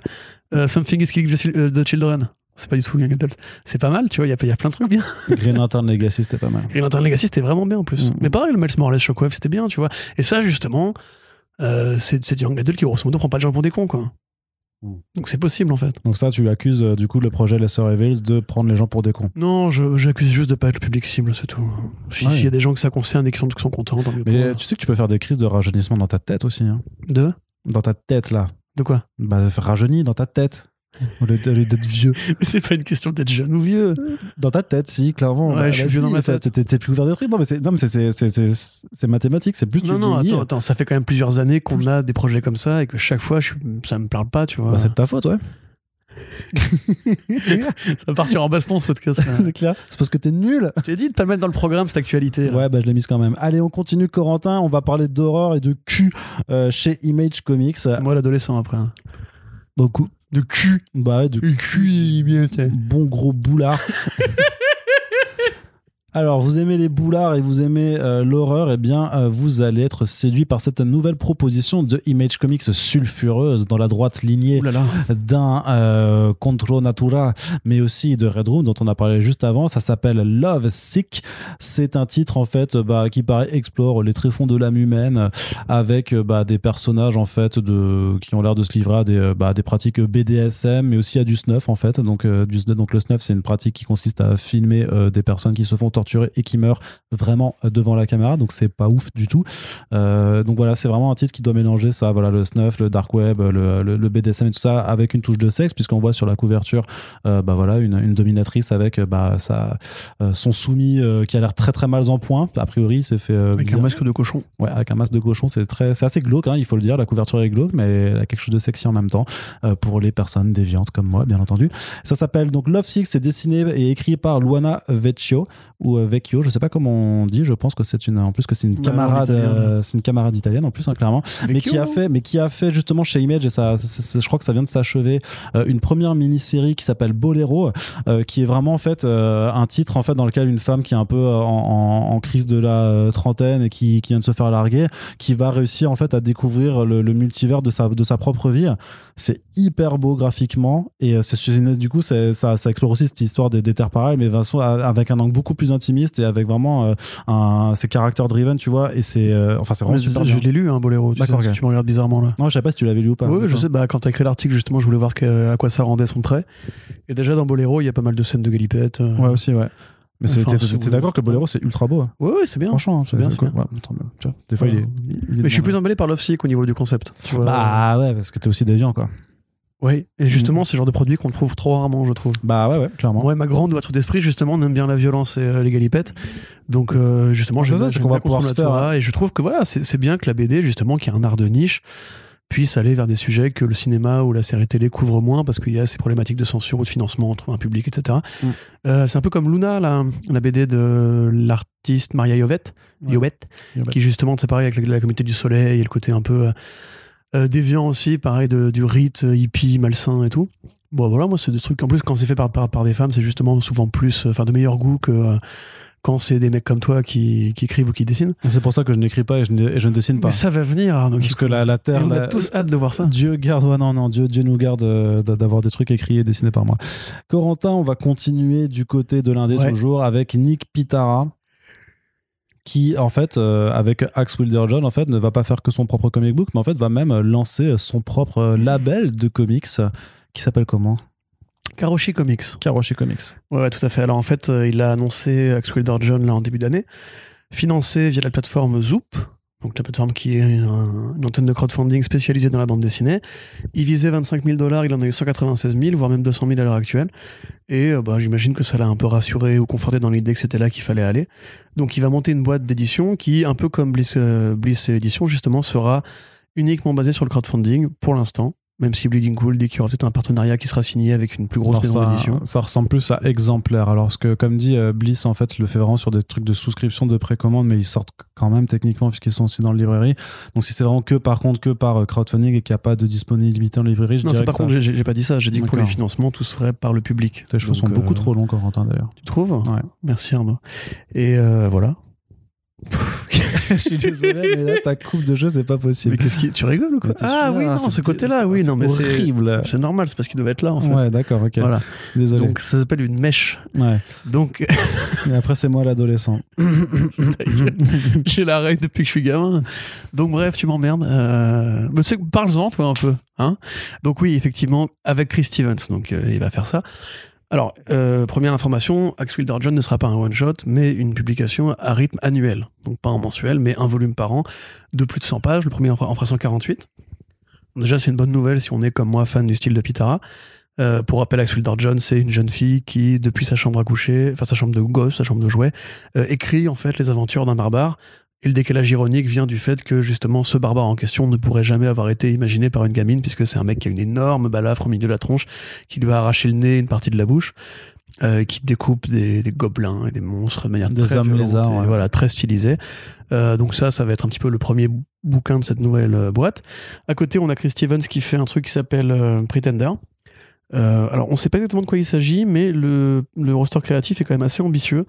Euh, a, priori, le premier, premier qu'on a de Art Adam, ça se passe sous l'eau. On, voit une sorte de baleine mécanique un peu, vernienne. Euh, et on a autour de lui donc Jay Lee quand même, Pharrell Darlimple, Ryan Otley, Ned Powell, Bill, quand même, Rob Woods, Coy James Jean et Nick Pitara également. Donc a priori une anthologie. Ou alors un truc à la The Scumbag où chaque numéro sera illustré par un artiste différent, euh, ambitieux, cool. Et enfin, on a Bad Dog, euh, un dernier projet, pareil, toujours aussi mystérieux, de Gary Brown. On sait que ce sera de la SF, probablement avec un truc de miniaturisation. Comment ça s'appelle les créatures qui volent dans les airs et qu'on voit pas à l'œil nu qu'il y a dans Ant-Man, là, tu sais? L'espèce de petites bestioles, là, qui sont très microscopiques. Tu connais le nom, toi, qui est scientifique, Arnaud? Qui Tu viens vole pas? dans les airs? Non, mais qui volent pas forcément, tu sais, l'espèce de truc qu'on scie pattes et une gueule un peu. euh, Tu vois pas du tout Ah, Dans Ant-Man, vous voyez les bestioles dans Ant-Man quand ils baissent tout petits, qu'il y a des espèces de gros monstres, que c'est pas des dorifores, un truc comme ah, ça. les tardigrades. Les tardigrades, voilà. C'est pas du tout des insectes. Je sais pas ce que c'est, Arnaud, moi. C'est des bestioles, quoi. Ouais, mais c'est pas du tout des insectes. Alors, les Il y a un docteur. euh. donc, euh, on voit a priori qu'il bute une sorte de tardigrade, donc peut-être un machin de miniaturisation. Ils expliquent que c'est une histoire très personnelle. D'ailleurs, pareil pour Pretender, ils disent que ça fait, ça fait 20 ans qu'ils voulaient écrire ce truc-là, etc. Bon, il y a le discours d'intention un peu euh, pompeux habituel, mais c'est quand même cool de voir que justement euh, Pitara revient. Déjà, donc Pitara, on se rappelle, grand pote de Jonathan Hickman, les Manhattan Projects, qui avait fait Léviathan avec euh, euh, ah, la, la, la, la, la, la, la, Chu, scénariste. John, John Layman. Layman, merci Arnaud. Donc, euh, ouais, très bon dessinateur qui revient, et héritier de Jeff Darrow euh, pour un truc un peu vénère et tout. On est content. C'est compliqué de dire en fait grosso modo ce qui va se présenter parce qu'on n'a pas vraiment d'infos, mais ça va arriver bientôt. Très bien. Anecdote sur les tardigrades, Corentin. Oui, On avait étudié ça en biologie euh, en première année. c'est vrai, c'est ouf. Et j'avais fait un dessin du coup euh, à, à mon prof euh, de, de TP parce que en fait où je dessinais justement parce qu'ils nous ont dit les tardigrades c'est incroyable ils résistent à tout ils sont capables de, de machin tout ça. Et du coup j'avais dessiné de première case c'était un tardigrade qui était à côté d'un volcan d'éruption je disais les, tardi- les tardigrades sont trop forts ils résistent aux, aux chaleurs les plus extrêmes. Il était à côté d'un volcan il faisait haha je m'en fiche. Il fait il résiste au micro-ondes. Et du coup j'ai dessiné les tardigrades dans le micro-ondes. Il faisait haha rien à foutre et tout euh, j'aime bien ça. Il résiste aux radiations atomiques j'avais dessiné un champignon atomique avec un tardigrade devant qui faisait même pas mal. Et à la fin, j'avais fait, il écoute même de la musique de merde. Et j'avais mis euh, un tardigrade en train d'écouter du Lori. Ah, tu vois que t'es un scénariste Ça, c'est pas mal. en réalité. Et en vrai, ça l'avait fait marrer. Ça avait fait Un marrer. petit comic strip. C'est ça. C'était un petit comic strip très amusant. Bientôt en librairie. Donc, euh, si mon prof euh, se, se, se reconnaît là-dedans, euh, qu'il me le redonne en fait. Parce Ah, que tu pourrais de- faire un bouquin entier de 80 pages où t'as un tardigrade ré- résiste à plein de trucs. Mm. Alors des tonnes de conneries, tu vois. Ouais, je sais pas. Ouais, c'est vrai. Tiens. Discussion avec Darmanin, euh, ou je sais pas. D'autres trucs. Poutine, un dialogue avec Poutine. Il résiste à Moon Knight. Il résiste à Moon Knight, la série. à l'épisode, euh, tu sais, l'épisode euh, Sans, boire. Masterclass. Sans boire, sans boire. Allez, Corentin, on continue du côté de Image Comics, toujours, mais sur le label Skybound qui continue de s'offrir des, euh, des, des licences, hein, tout simplement, on va le dire comme ça, puisqu'ils vont relancer Crypt Show en comics. Alors, Creep Show. Creep Show, Parce pardon. qu'en fait, c'est effectivement, ça qui est rigolo, c'est tout le monde dit Creep Show en faisant un amalgame entre Creep Show et, les, contes de la, crypte. ouais, pardon. Euh, ce qui sont deux trucs différents. D'ailleurs, il y avait déjà eu un, un, un film Les Contes de la Crypte avant Creep Show, trois ans avant. Euh, donc est un film de George Romero et Stephen King avec Tom Savini, le fameux, un mec que je pense d'ailleurs euh, doit adorer euh, Ed Piscor. Sorti en 82 et qui s'inspirait justement des BD de EC Comics, parmi lesquels Les Contes de la Crypte. Voilà, enfin plein de toutes les, anthologies d'horreur de EC qui leur avaient valu d'être très bien euh, par le Sénat américain et, par Frédéric Vertam et les audiences, etc., etc., publiques pour faire censurer l'industrie des comics qui a accouché du Comics Code. Et ben cette génération de, de grands artistes qui ont aimé ces, bou- ces bouquins-là ont fini par devenir des George Romero et des Stephen King. Et en s'inspirant de l'esprit un peu anthologique de ces périodiques-là, ils ont fait un film à sketch avec différents. Tu l'as vu Arnaud? Non. Tu l'as pas vu? Ok, moi c'est vachement bien. Avec différents voilà, petits passages, euh, petites histoires d'horreur, etc., un Crypt Keeper et tout. Donc euh, bon, voilà, c'était un film culte des années 80, qui a eu des suites en VHS comme tous les films cultes des années 80, qui a pas vraiment eu d'adaptation en comics, même si justement c'était une vraie euh, déclaration d'amour aux bandes dessinées, jusqu'à ce que euh, Greg Nicoretto, Nicotero, pardon, qui est donc le showrunner hein, maintenant officiellement de Walking Dead, je crois. Non, Euh, c'est euh, Scott Gimple. Scott Gimple, oui, Mm. enfin Nicotero est plus ou moins considéré comme un des capitaines à, à bord, quoi, parce que donc il a commencé Nicotero en, en chef maquilleur, puis après il a commencé à réaliser des épisodes et à écrire des épisodes, et il a réalisé le pilote et le dernier épisode de pas mal Non, de il, saisons. il était très impliqué, mais euh, Voilà, et donc là récemment, alors, je, je sais pas s'il s'est barré ou pas, mais grosso modo il a fait donc lui un reboot. c'est ton quatrième grosso modo. euh, Pardon, ouais. Il a fait un reboot de Creepshow chez Shudder, la plateforme qui va d'ailleurs aussi accueillir le euh, film de Tim enfin de l'équipe de Hack and Slash, euh, Revealer, on avait, on avait fait une news là-dessus. Mm. Euh, voilà, et donc cette série-là, effectivement, bah, a besoin de, enfin, envie de s'exporter en comics. On Skybound a acheté les droits de la série, mais on s'en fout, puisque série ou film, de toute façon, ce qui compte, c'est le concept de Creepshow, euh, de Creepshow, et pas forcément juste le côté adapter les intrigues qui sont dans la série. Donc, euh, pareil, belle équipe créative quand même. euh, on a du Paul Dini, euh, c'est Ouais. quand même pas rien. On a du David Lafemme aussi avec. euh, Belle équipe créative. Qu'est-ce qu'il y a Non, belle. Non, je, je- je vais me taire, vas-y, vas-y. Ah, t'as bêlé comme un mouton? Non, non, je, je pensais belle, c'est une équipe qu'on dirait inventée pour elle, tu vois. Mais en faisant la- le truc de Notre-Dame de Paris, je me dis qu'il y avait un truc à faire avec la belle équipe créative. Euh, Arrête d'essayer de meubler le silence. Assume, C'est ça. assume. C'est qui, c'est qui l'auteur. C'est- qui l'auteur Non, c'est qui l'auteur C'est qui l'auteur Chris Burnham, Paul Dini, Steve Longford, Josh Mallerman, David Lafemme, Maria Lafemme, Steve Fox, John McCrae et Kelly Jones. Un Chris Burnham, un Jock McCrea pour décorer. de belles planches de bande dessinée. J'aimerais que vous ayez un genre ce sourire de mec qui a honte de savane. C'est vraiment les Ouais, meilleurs je je moments. t'avoue que je l'assume pas, mais je l'avais parce que le, voilà. le public l'a Ça voulu. arrive en septembre, premier numéro sur 5. Euh, grande, fois, grandes équipes créatives par justement des gens qui ont probablement découvert le film quand ils étaient gamins, vu leur âge. Euh, ça peut être carrément bien. Et en plus, Skybound fait déjà de l'anthologie horrifique, parce que c'est pas un truc qui est très rare. Là, on n'a pas parlé des Eisner Awards, mais il y a Silvercoin qui a été nommé récemment. ouais. Euh, c'est un truc qui est revenu vraiment assez fort, même chez Aftershock, il y avait une anthologie horrifique. Mais là, c'est vraiment l'équipe créative qui compte parce qu'ils ont mis de l'argent pour euh, soutenir le poids de la licence qui est quand même assez énervé. J'ai envie de dire qu'ils ont accusé les reins, tu vois, pour le coup. Fameux- les Donc, fameux- euh, les voilà. fameuses accusations. hein. Donc du coup, c'est chouette et effectivement, moi j'étais même pas au courant qu'il y avait eu un reboot de Creepshow sur Shudder. Je pourrais peut-être aller voir ce que ça vaut parce que euh, bah, intéressez-vous, intéressez-vous à la plateforme si vous êtes comme Arnaud fan d'horreur, euh, un peu genre fauché et compagnie. A priori, ils ont une offre qui est assez euh, assez quali. Tout à fait. Voilà, c'est la fin de ma, ma tirade. Très très bien, très très bien. J'avais encore. J'ai posé mes yeux sur Non, non, les mais- planches de Chris En fait, une fois ça va, Mais non, mais tu vois, deux fois c'est grave, trois fois c'est inquiétant. Arnaud. Non, mais il y a un appel à l'aide. Dis-moi tout comment y a- en ce moment. Secours. Allez, Corentin, on passe du côté du mainstream, du gros mainstream qui tâche, puisque justement, quand on parle de tâche, hein, c'est la nouvelle série Alien qui est relancée au numéro 1 cet été. Mais dans la grande tradition des relaunchs de Marvel. En tout cas, ça faisait longtemps qu'ils ne nous l'avaient pas fait non plus. C'est un relaunch en fait qui permettra juste de changer d'équipe euh, artistique, enfin de, de dessinateur, puisqu'il n'y aura plus Salvador Larroca, donc ça c'est plutôt cool.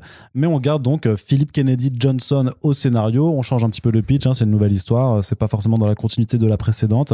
Et euh, voilà, mais du coup, euh, on, on relance Marvel au numéro 1. Corentin, est-ce que ça te branche? Non.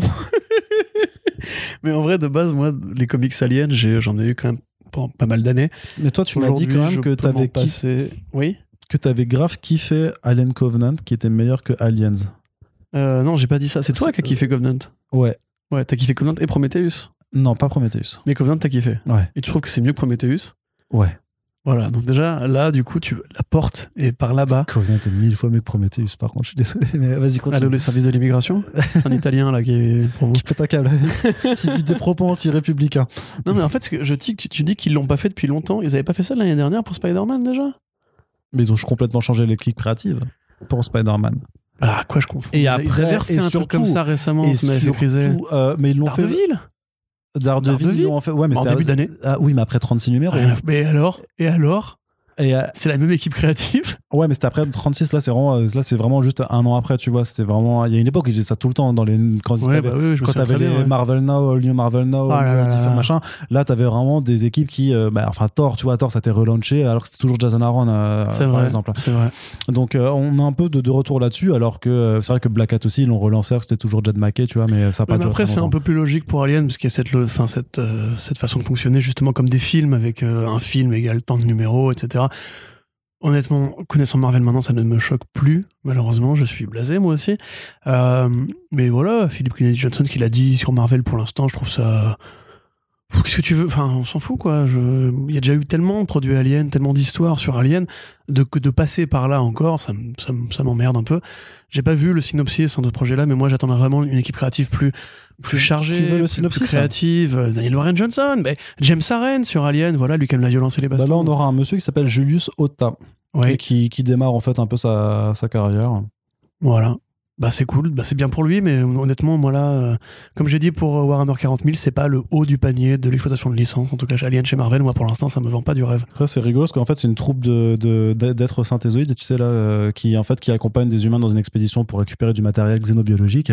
Et en fait, bah, au moment où tout part en, part en couille, en fait, les, les saintes euh, vont se poser la question de est-ce qu'ils doivent continuer à servir les, les êtres humains ou est-ce qu'ils doivent pas euh, sauver leur propre peau. euh, voilà. Why not? Why not? Je dis pas, je dis pas non. Ah, il dit pas non. Ah, pas il a non. pas dit Parce c'est- qu'on n'est on n'est pas là pour dé- dégommer Marvel. Hein. euh. Moi, au demeurant, je je demande pas mieux qu'ils me- convainquent. Convaincre, oui, si. Oui. Euh, mais très honnêtement, voilà ce qu'on a vu pour l'instant. Mais après, il y a aussi le filtre Salvador Larroca, hein, qui vraiment fait que ouais, tu t'arraches les yeux à chaque planche. Euh, après, il faut les qu'il remettre a- dans les orbites et tout. euh. Oui. Non, mais ce qui est incroyable, c'est que sur Instagram, t'as un filtre Salvador Larroca. Vous prenez un selfie, vous mettez le, si- le filtre et vous devenez moche instantanément. C'est assez Ouais, ouais, incroyable. ça. Mm. Ah, bah, s'appelle aussi le filtre euh, Romita Junior. Vous devenez moche, mais en plus, c'est mal dessiné.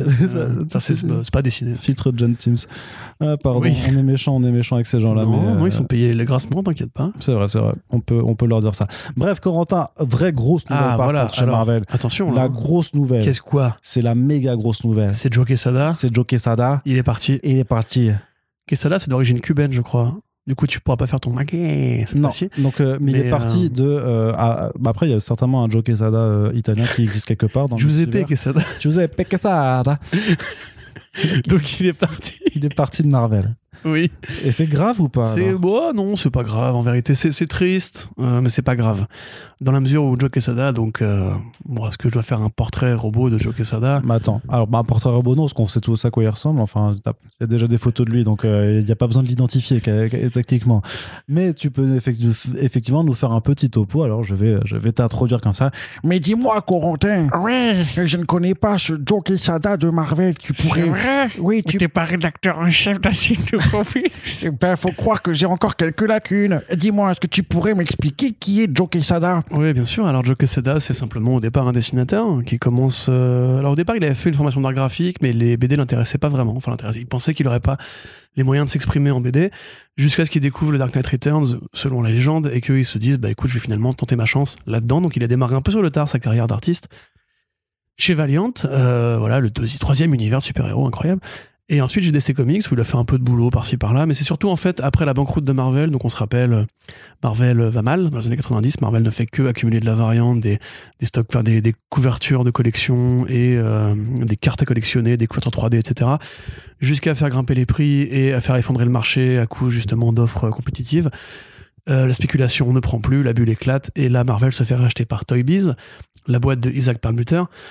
Et étonnamment, en fait, on laisse l'éditorial tranquille. C'est-à-dire que on, Toy, Toy Biz rachète, ils disent euh, assainissez les comptes, mais c'est les, enfin, c'est les auteurs, c'est les éditeurs euh, qui sont, qui sont au départ de formation artistique, qui prennent les commandes de la boîte. D'ailleurs, je crois que c'était Quesada qui avait la formule qui disait maintenant c'est les fous qui dirigent l'asile. Et donc, bah, lui, intéressé par un poste de col blanc, décide de tenter sa chance euh, chez Marvel Knights. Donc, il fonde le label Marvel Knights de très bonne mémoire. hein. C'est un label extraordinaire qui a vu l'édition de tout un tas de projets géniaux, Garcenis sur Ghost Rider, Kevin Smith sur Daredevil, c'est le début du, volume de Daredevil justement de Kevin Smith. Euh, et plein de projets justement avec cette, espèce de, de côté on ne on peut ne pas faire que des BD euh, pour adolescents. On peut faire des BD pour justement un lectorat plus exigeant, qui aime la violence, qui aime le polar, etc. Des BD plus libres. Quelque part, Marvel Knight, c'est un peu le premier brou- brouillon du DC Black Label, hein, on peut se le dire, ou du label Max un peu plus tard. Ça marche plutôt pas mal, et deux ans plus tard, il est bombardé, euh, éditeur en chef de euh, chez Marvel Comics, sous la direction de Bill Gemas. Où là, bah, il va superviser la ligne Ultimate, où il va superviser la création du label Max, qui servira beaucoup à Garcenis pour faire le plus grand run de l'histoire de Punisher de tous les temps. Euh, et il va bah, voilà, embaucher Brian Bendis, embaucher Mark Millar. Il va être euh, aux commandes pendant Civil War, aux commandes pendant Secret Invasion, aux commandes pendant House of M.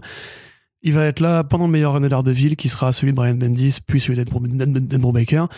Et en fait, grosso modo, si on dit que les années 2000 sont acquises à Marvel et pas à DC Comics, c'est pour ça que DC Comics a fini par relauncher, comprenant qu'en fait c'était un peu compliqué. Euh, voilà, c'est grâce à Joe Quesada, en partie. Hein, il a pas non plus écrit toutes les BD et dessiné toutes les, toutes, les planches, mais il a été un éditeur effectivement assez hors pair. On peut lui faire, on peut des reproches. hein, il y a des rumeurs sur justement sa gestion, son côté un peu trop euh, brut de pomme et tout, mais tous les, tous les éditeurs ont ça. On sait que Dan Didio, qui, dont le bilan peut être remis en question, il a aussi fait des bons trucs par-ci par-là. Et en fait, à l'intérieur, comme c'est un tout petit microcosme, tout le monde se connaît, tout le monde se sait. Et il n'y a pas un président parfait, en fait, ça n'existe pas.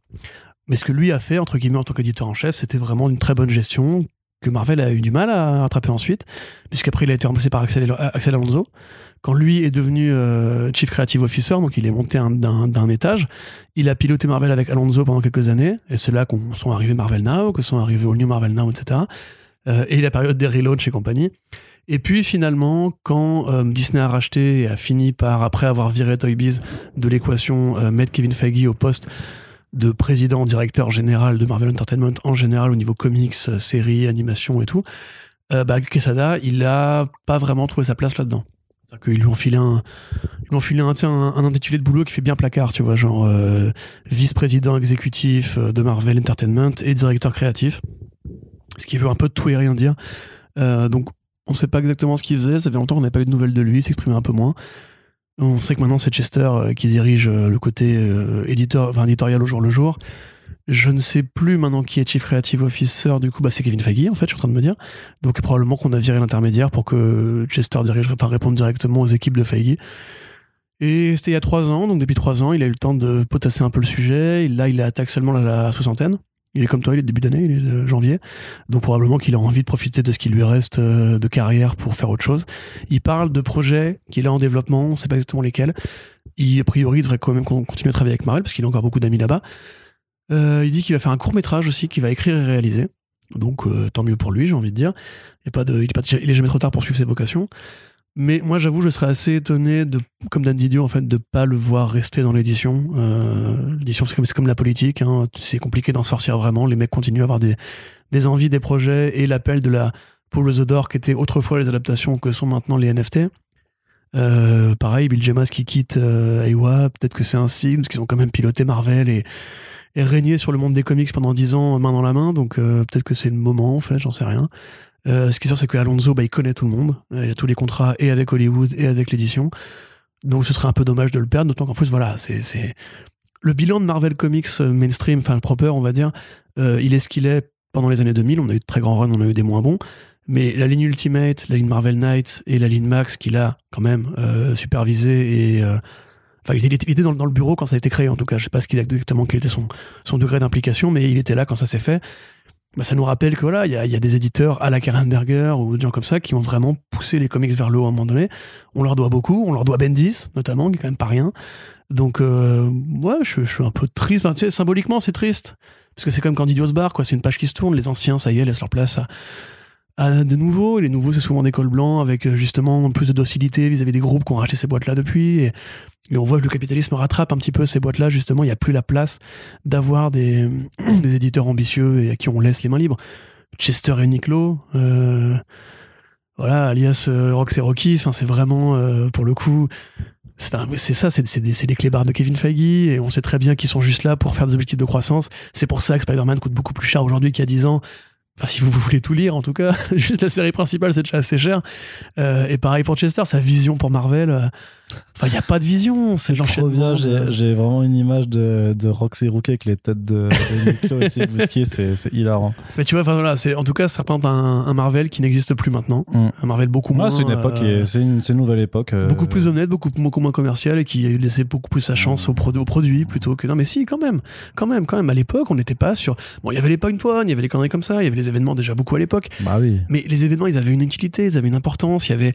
Il y avait une continuité qui était respectée. Aujourd'hui, maintenant, euh, cite-moi les conséquences de Empire, d'Iron Man 2020. de- Et encore, là, je te cite des événements Bah, pour deux ans. Il y Empire, 40 000 euh, entre temps. Empire, t'as eu la mort de Hulk, ça a donné Immortal Hulk après, euh, t'as as eu quand même pas mal de choses par rapport à Black Widow, ça a changé pas mal son après, j'oublie que toi, toi, toi, toi, tu bosses pour aussi euh, faire des éditoriaux là-dessus, donc toi, tu connais toutes ces conneries-là. Mais en vérité, si maintenant je Non, après, est-ce que ça a été, est-ce que ça a été Empire, important euh, Non, bah non, ça oui, bien sûr que non, mais je veux dire que t'as quand même des Civil choses War, qui tu se vois. passent. Civil oui. War, c'était incroyable à l'époque.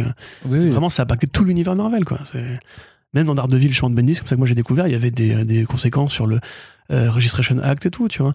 Et puis même, non, mais le, en fait, le fait est que c'était, voilà, comme je te dis, c'était déjà du capitalisme sale et compagnie, mais après les années 90 et la banqueroute de Marvel, c'est Quesada et Bill Jemas qui ont participé à en faire une boîte plus vertueuse, parce que justement, entre ces, entre ces deux périodes, Hmm. l'avant Quesada et l'après Quesada, on peut quand même remarquer que ouais, il y a eu des accélérations capitalistes un peu énervées et qu'on a beaucoup tiré sur la corde du portefeuille. Ça se dit pas, on a beaucoup tiré sur le portefeuille des gens et voilà. Après, moi, je veux pas en faire un saint. hein. Évidemment, j'étais pas encore une fois dans la pièce quand euh, il allait au bureau tous les jours. Si ça se trouve, il a des conneries au cul au kiff, comme tout le monde. Enfin, comme tout le monde, comme tout le monde à cette échelle de, de niveau de paye, on va dire. Mais euh, voilà, le fait est qu'en tout cas, c'est euh, c'est la fin d'un Marvel que beaucoup de gens regrettent aujourd'hui. Très bien, très bien. T'es pas d'accord? Si. Super. Mais ça fait déjà beaucoup de temps passé sur cette actu, donc on va, on va, on va terminer avec deux petits trucs de chez DC qui concernent évidemment, évidemment, si on est chez DC Comics, ça concerne quoi? Ça concerne du Batman. Merci Corentin d'avoir répondu à la question que je te posais, qui était évidemment rhétorique, puisque je suis un expert dans le maniement des euh, tournures de langage. Corentin, donc, Mark Wade qui va écrire une mini-série Batman versus Robin. Ce n'est plus Batman et Robin, c'est euh, Batman versus Robin. Et donc, c'est bien Bruce Wayne qui va affronter Damian Wayne dans un combat qui se terminera par-dessus la troisième corde. Il faut savoir que depuis son une BD sur la violence parentale, du coup. Ouais, sûrement. Ouais. Bon, en même temps, Batman, il sait, il sait y faire en termes de violence parentale. Euh, notamment, tu te rappelles le, le Batman de euh, All-Star Batman et Robin qui fait bouffer des rats à, à Dick Grayson Ouais, bien sûr. Toujours un... Tu sais, même juste le même où il faut une tarte à Robin. euh, Ouais, ça, c'est vrai que c'était pas cool. Ils l'avaient fait, ce même-là, en, en vidéo, dans le film Batman contre Two-Face, je crois. C'est le dessin animé Batman Ouais. 66. Ouais. Pareil, ils mettaient une énorme baffe. Mais bref, excuse-moi, je t'ai interrompu pour rien. Tu m'as interrompu pour rien, effectivement. Désolé. Donc, Mark Wade, Mahmoud Asrar, belle équipe. Voilà, qui sont donc sur ce titre en fait. Euh, faut savoir que voilà ce que je disais, c'est que Damian Wayne depuis son introduction en 2006 dans euh, dans le bah, dans le titre Batman, euh, c'était la- l'arc Batman and Son euh, par Grant Morrison. Il y a toujours une relation un petit peu conflictuelle hein, puisque Damian Wayne c'est le fils de, Bruce et de Talia Al Ghul, formé par la Ligue des Assassins avec une vision du monde un peu un, peu brutale au départ et forcément en opposition totale avec la façon de faire de son justicier de Daron. Mais là, vraiment, ils vont en venir aux mains. Pourquoi? Alors, bah, les raisons sont pas trop explicitées. Euh, pour l'instant, on dit que c'est lié à la fois au titre Batman Superman World's Finest de Mark Waid qu'il est en train de faire en ce moment avec Dan Mora, mais aussi sur la conclusion du crossover Shadow War de Joshua Williamson qui est également en cours de Oui, publication. donc, c'est dans le canon de DC Comics propre. Tout à fait, tout à fait. Donc en fait, euh, à la, à la suite de ces événements, le démon Neza a été libéré du cœur de Lazarus Island, donc euh, l'île sur laquelle il va faire son tournoi au, au départ, euh, d'ailleurs dans, dans sa propre série, euh, le jeune Damian Wayne. Et en fait, bah, il veut corrompre le, le- le cœur de plusieurs êtres euh, en leur insufflant des pouvoirs euh, démoniaques. Et donc Damian Wayne va tomber sous l'emprise du démon Neza, et c'est pour Non. ça qu'il va devoir se battre contre son papa. Quoi, non, sérieux? Ouais. C'est ça le synopsis? Il est possédé, donc son. Bah, c'est ça, mais après, vu que j'ai pas, j'ai pas, j'ai pas encore tout, tout, tout lu, peut-être qu'il y, a des- il y a des subtilités, mais c'est comme ça que ça se présente. En tout cas, sur la Mhm. couverture, on voit aussi Talia Al Ghul qui, qui est présente. On voit que les deux, ils vont se battre. Ça va quand même être une belle équipe créative, euh, tout, tout, Oui, tout oui, oui, simplement. vrai. Donc pourquoi pas Marco, il faut lui faire un petit peu, faut, faut faire confiance quand même. C'est pas non plus le, le dernier des, des branquignoles. Non, c'est vrai. Après, euh, récemment, il, a ma- il me convainc un peu moins. Mark Mm. Waid, je trouve, justement depuis sa période Marvel. Euh, Déjà, le Doctor Strange qu'il avait fait, qui Bah, était il- pas incroyable. Non, mais c'est vrai qu'il se montre un Euh. petit peu moins convaincant. L'autre jour, il a essayé de me revendre des brosses à dents. Je lui ai dit non, tu pas, vois, pas été convaincu, ouais, pas été pas convaincu, mais il faut le dire maintenant. Voilà, moi, il, moi, il me convainc de moins en moins. Euh, donc oui. Franchement, j'en ai marre. viens, viens, on arrête de faire ça. Donc euh, oui, effectivement, Mark Waid, moi, c'est un peu moins la folie. Pareil, le truc qu'il avait fait euh, chez Humano, merde. Euh, H1, Ignited. Ignited, c'est ça, ouais, qui était Ignited, c'était pas bien. hein. c'est un peu une parodie. En fait, je trouve que c'est un peu une, une série qui aurait été écrite par un facho qui voulait, qui voudrait écrire des trucs de gauche, en fait. C'était pas terrible. quand Ouais, c'était pas terrible, justement. puis- L'intention était bonne, mais l'exécution, ouais. Ouais, ouais, ouais. Bon, mais c'est voilà, c'est ça. Pareil, Mark Waid, c'est un, peu, comme c'est un peu considéré comme une sorte de coup de parent lointain de Grant Morrison au niveau de l'écriture. Tu vois, c'est un peu comme quand tu essaies de faire à manger. L'intention, elle est bonne, le résultat est pas ouf, quoi. C'est vrai? Mm. Ouais, ouais. Bah, quand Mark Waid, moi, il fait à manger, il me convainc moins, tu vois. c'est sûr Il dit, regarde, c'est du poulet. Non, j'ai dit, non, c'est pas du poulet, tu m'as pas convaincu, c'est du poisson, tu vois. C'est Mm. pas, pas, pas convaincu. Il a Mahmoud Asra, par contre, c'est cool quand même. Ouais. Ah, sur Conan, il est toujours en forme. Les magnifiques planches euh, où il se se colorise tout seul sur Conan en peinture, là, qui sont extraordinaires, enfin, peinture numérique.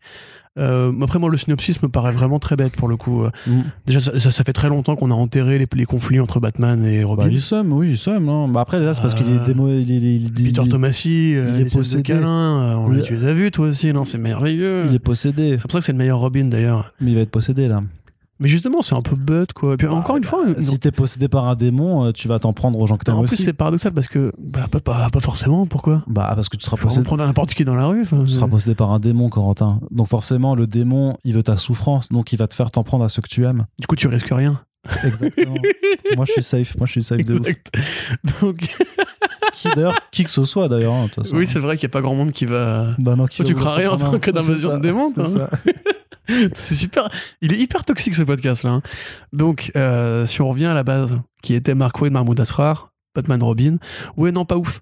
Pas ouf. À la limite, j'aurais préféré un Mark Waid justement sur un projet Black Label ou sur un truc un peu Ouais. prestige, un peu indépendant. Parce que là, en plus, c'est encore une fois un spin-off de la Shadow War qui. Moi, j'aime bien hein, ce que fait Williamson sur Damian, par exemple. Euh, je trouve ça vraiment, le, du peu que j'en ai lu pour l'instant, un peu poussif. Et là, du coup, ça, on y a encore un spin-off qui arrive après dans le programme.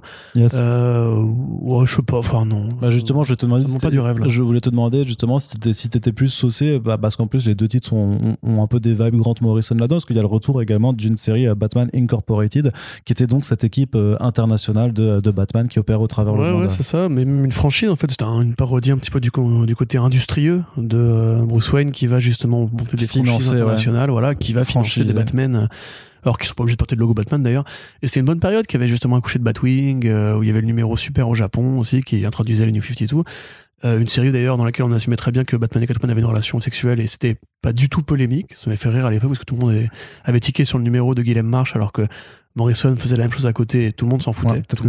Hein. Peut-être que c'était dessiné de façon un peu moins ah, grave. Non, non, non, non, non, non, vraiment. Elle était à, euh, en sous-vêtements, elle se sur lui pendant qu'il faisait de la muscu. Hein. Donc c'était vraiment très, très virilisto compatible, tu vois. Mais bref, on s'en fout. Euh, la série effectivement Batman Inc. était à la fin en fait, du volume de Morrison, qui n'avait pas eu le temps de la conclure avant les New 52 qui avait pris la relève. Euh, même si Scott Snyder d'ailleurs s'inscrivait un peu dans son schéma à lui quand il avait fait Sombre Reflet puis La Cour des Hiboux parce qu'il y avait tous les Robins et tout. Ouais. Euh, il était, enfin, Yale était revenu ensuite pour faire la suite de Batman Inc. en 13 numéros avec les Batman Strikes qui était l'arc où Damien était mort.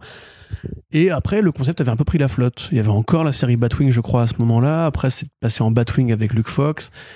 Les autres Batman. Non, il y a, euh, a- plus trop. Night Runner, le Jiro Osama, Osamu, euh, pareil, pas ouf, enfin pas de, pas de nouvelles. Donc en définitive, après là récemment, c'est Luthor Sue d'ailleurs, euh, Williamson, qui a repris le concept de la Batman Inc. pour en faire une équipe avec euh, différents personnages un peu secondaires et plus des, des vilains Batman, on va dire. Il y a le man, le man- le man de, Batman de, de Chine, tu sais, de la série New Superman, excellente série de Bogdanovich à l'époque. Et Jane John Young. Et Jun Young, tout à fait. Voilà. Donc là, a priori, ce qui se passe, c'est que après, enfin, pendant Shadow War, grosso modo, donc Deathstroke est accusé du meurtre de Ra's al Ghul.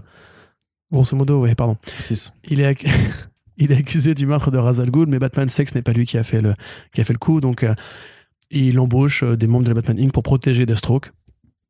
Et ensuite, après cet événement-là, euh, on va euh, les laisser dans la nature et faire leur petite vie à eux. Ils vont aller en Tchétchénie pour, euh, pour gérer un truc qu'auraient fait des lutteurs sur place. Bon, euh, j'avoue, la Tchétchénie, je sais pas pourquoi précisément maintenant il fallait parler de la, de la Tchétchénie. Il faut voir comment les histoires fait, se, hein, font, mais- euh, se préparent des mois à l'avance. Il y a un euh, Batman russe euh, dans la Batman Inc., je me souviens plus. Je ne crois pas. Non. Ça, Non, ne- hein. ça ne me dit rien. Ça ne Hmm. me dit rien. Mais bref, voilà, donc Ed Brisson, pourquoi pas. euh, L'artiste, euh, voilà. John Timms, John Timms, voilà, John Timms. John. Donc- John Timms, très mauvais dessinateur quand même. Pas On ouf. en avait parlé quand on parlait de euh, Superman Son of Kal-El. Son of Kal-El, même encore avant ça, les Young Justice de euh, Young Bendis, Justice, quand il a fait le deuxième volume dans, dans le multivers. Et du Harley- Quinn aussi. Ah non, mais c'est vrai, c'est voilà, c'est le fils caché de Brett Booth. Il est vraiment pas bon. Euh, Bah, disons que ce- son, son style ne nous plaît pas. En plus, Ed Brisson, c'est pas un mec qui est très coté chez DC. C'est curieux de. S'il est plus Marvel euh, identifié. Donc, euh, Bon, il fait ça, il fait son trou à droite à gauche. Hein. parce que John Timms, quelque part, il est coté. Même s'il a pas beaucoup de talent, il est coté. Ou alors il est pas cher. Mais il a fait quand même des projets assez importants. Donc, euh, c'est assez curieux, effectivement, ce choix d'équipe créative. Faut voir ce que ça donne. Moi, je suis pas contre de revoir la Batman Inc. Surtout qu'on manque de Batman en ce moment, je trouve. Donc, avoir du Batman international, c'est encore mieux. Euh, donc, oui, très bien. Bravo, Brian Brisson. Et tant mieux pour la suite. Allez, on en a fini j'essaie d'amener un peu d'optimisme. Ouais, ouais, c'est beau, c'est beau, c'est beau. C'est bien d'essayer en tout cas. On va continuer maintenant avec la partie comics Corentin. Euh, non, la partie télévision, rien à voir. euh, La partie comics, on vient de la Je faire. t'avais dit, je t'avais dit. Ouais, je t'avais dit que ça prendre une heure et demie, tu vois, tu m'avais dit. Ouais, mais je pensais pas qu'on serait aussi expansif sur certains sujets. Et puis je t'avoue que cette inspiration Notre-Dame de Paris a effectivement pris un petit peu trop de temps. Mais Corentin, c'est- c'est pas grave. On va, on va parler de séries télé. Voilà, on a que trois actualités euh, de- de- dans chacun des, des trucs, donc ça va, tranquille. Reste bien. Vous êtes toujours là, vous nous écoutez. Alors on continue.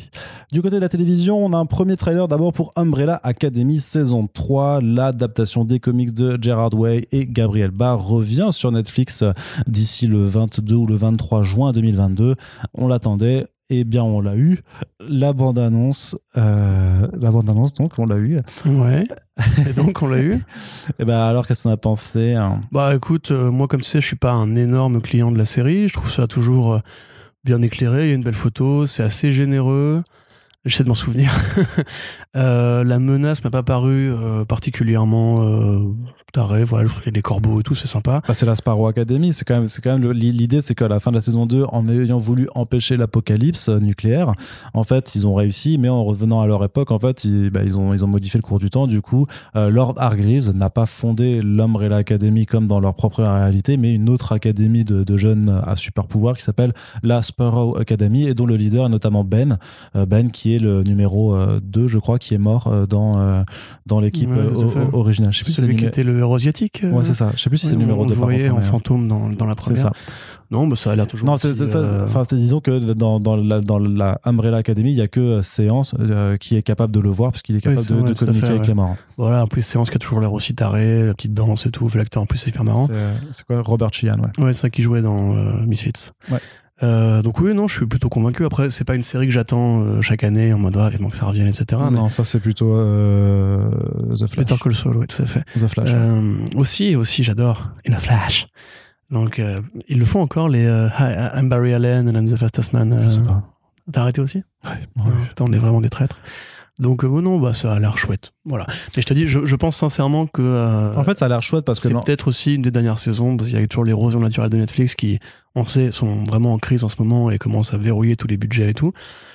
Euh, trois saisons, ça me paraît quand même pas mal et j'ai pas l'impression que ça a énormément progressé depuis. euh, Non, mais en fait, le problème, c'est de le problème avec le trailer par rapport à ce que ça laisse présager de l'intrigue, c'est que c'est encore la putain de même rengaine, c'est-à-dire que c'est encore une fin du monde qui arrive dans cinq jours là et qu'il faut arrêter. Alors là, le concept de la première fois c'était dans, dans leur la deuxième fois c'est bah on l'a fait mais on remonte le temps et maintenant c'est la même chose mais avec une réalité parallèle dans laquelle il y a une autre équipe.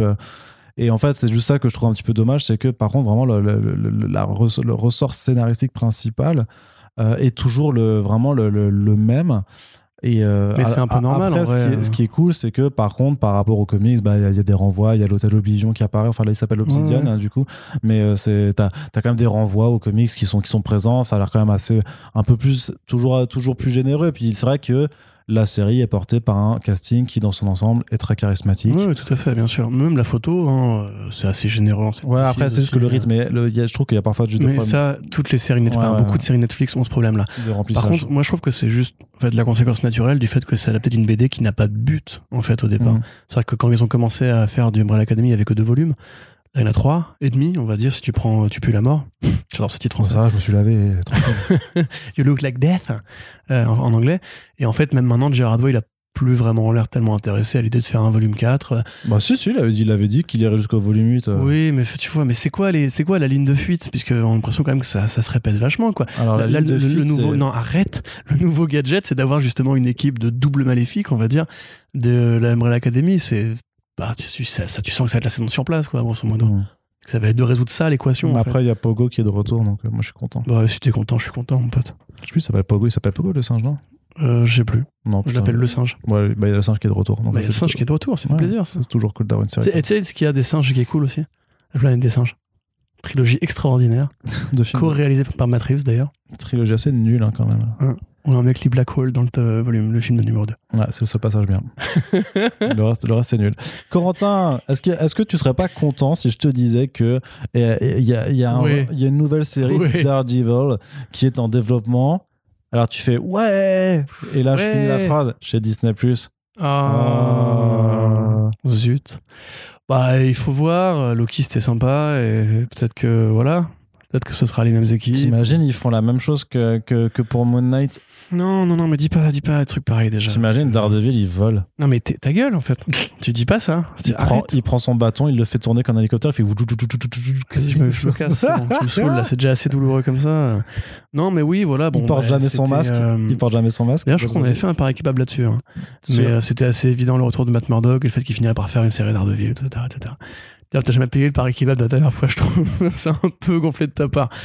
Mais le problème, c'est que c'est que c'est Kevin Feige, c'est que c'est Marvel Studios, c'est que c'est Disney+, c'est qu'on a vu ce qui valait sur les personnages urbains, violents, euh, polars à la Moon Knight, justement, parce que Moon Knight est un, cousin hein, de, de Daredevil. D'ailleurs, il apparaît au pic de la popularité de Daredevil, en vérité.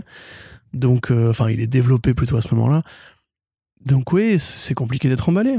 On a vu ce qui valait sur cette gamme de personnages-là. Le jour où ils vont faire annoncer une série Punisher, moi je vais, je vais rigoler. Mais vraiment, je vais rigoler parce que les mecs, ils ont peur du sang, ils ont peur de l'obscurité, limite. Enfin, Kevin Feige, c'est un mec qui vit déjà à Disneyland dans sa tête, en fait. Mais non, ils ont fait avec Doctor Strange 2, Oui. le premier Alors film oui. d'horreur du MCU. Et quelque part, il y avait quand même des mises à mort qui Tout étaient à fait, graphiques. effectivement. J'ai encore du mal à l'intégrer parce que je l'ai toujours pas vu.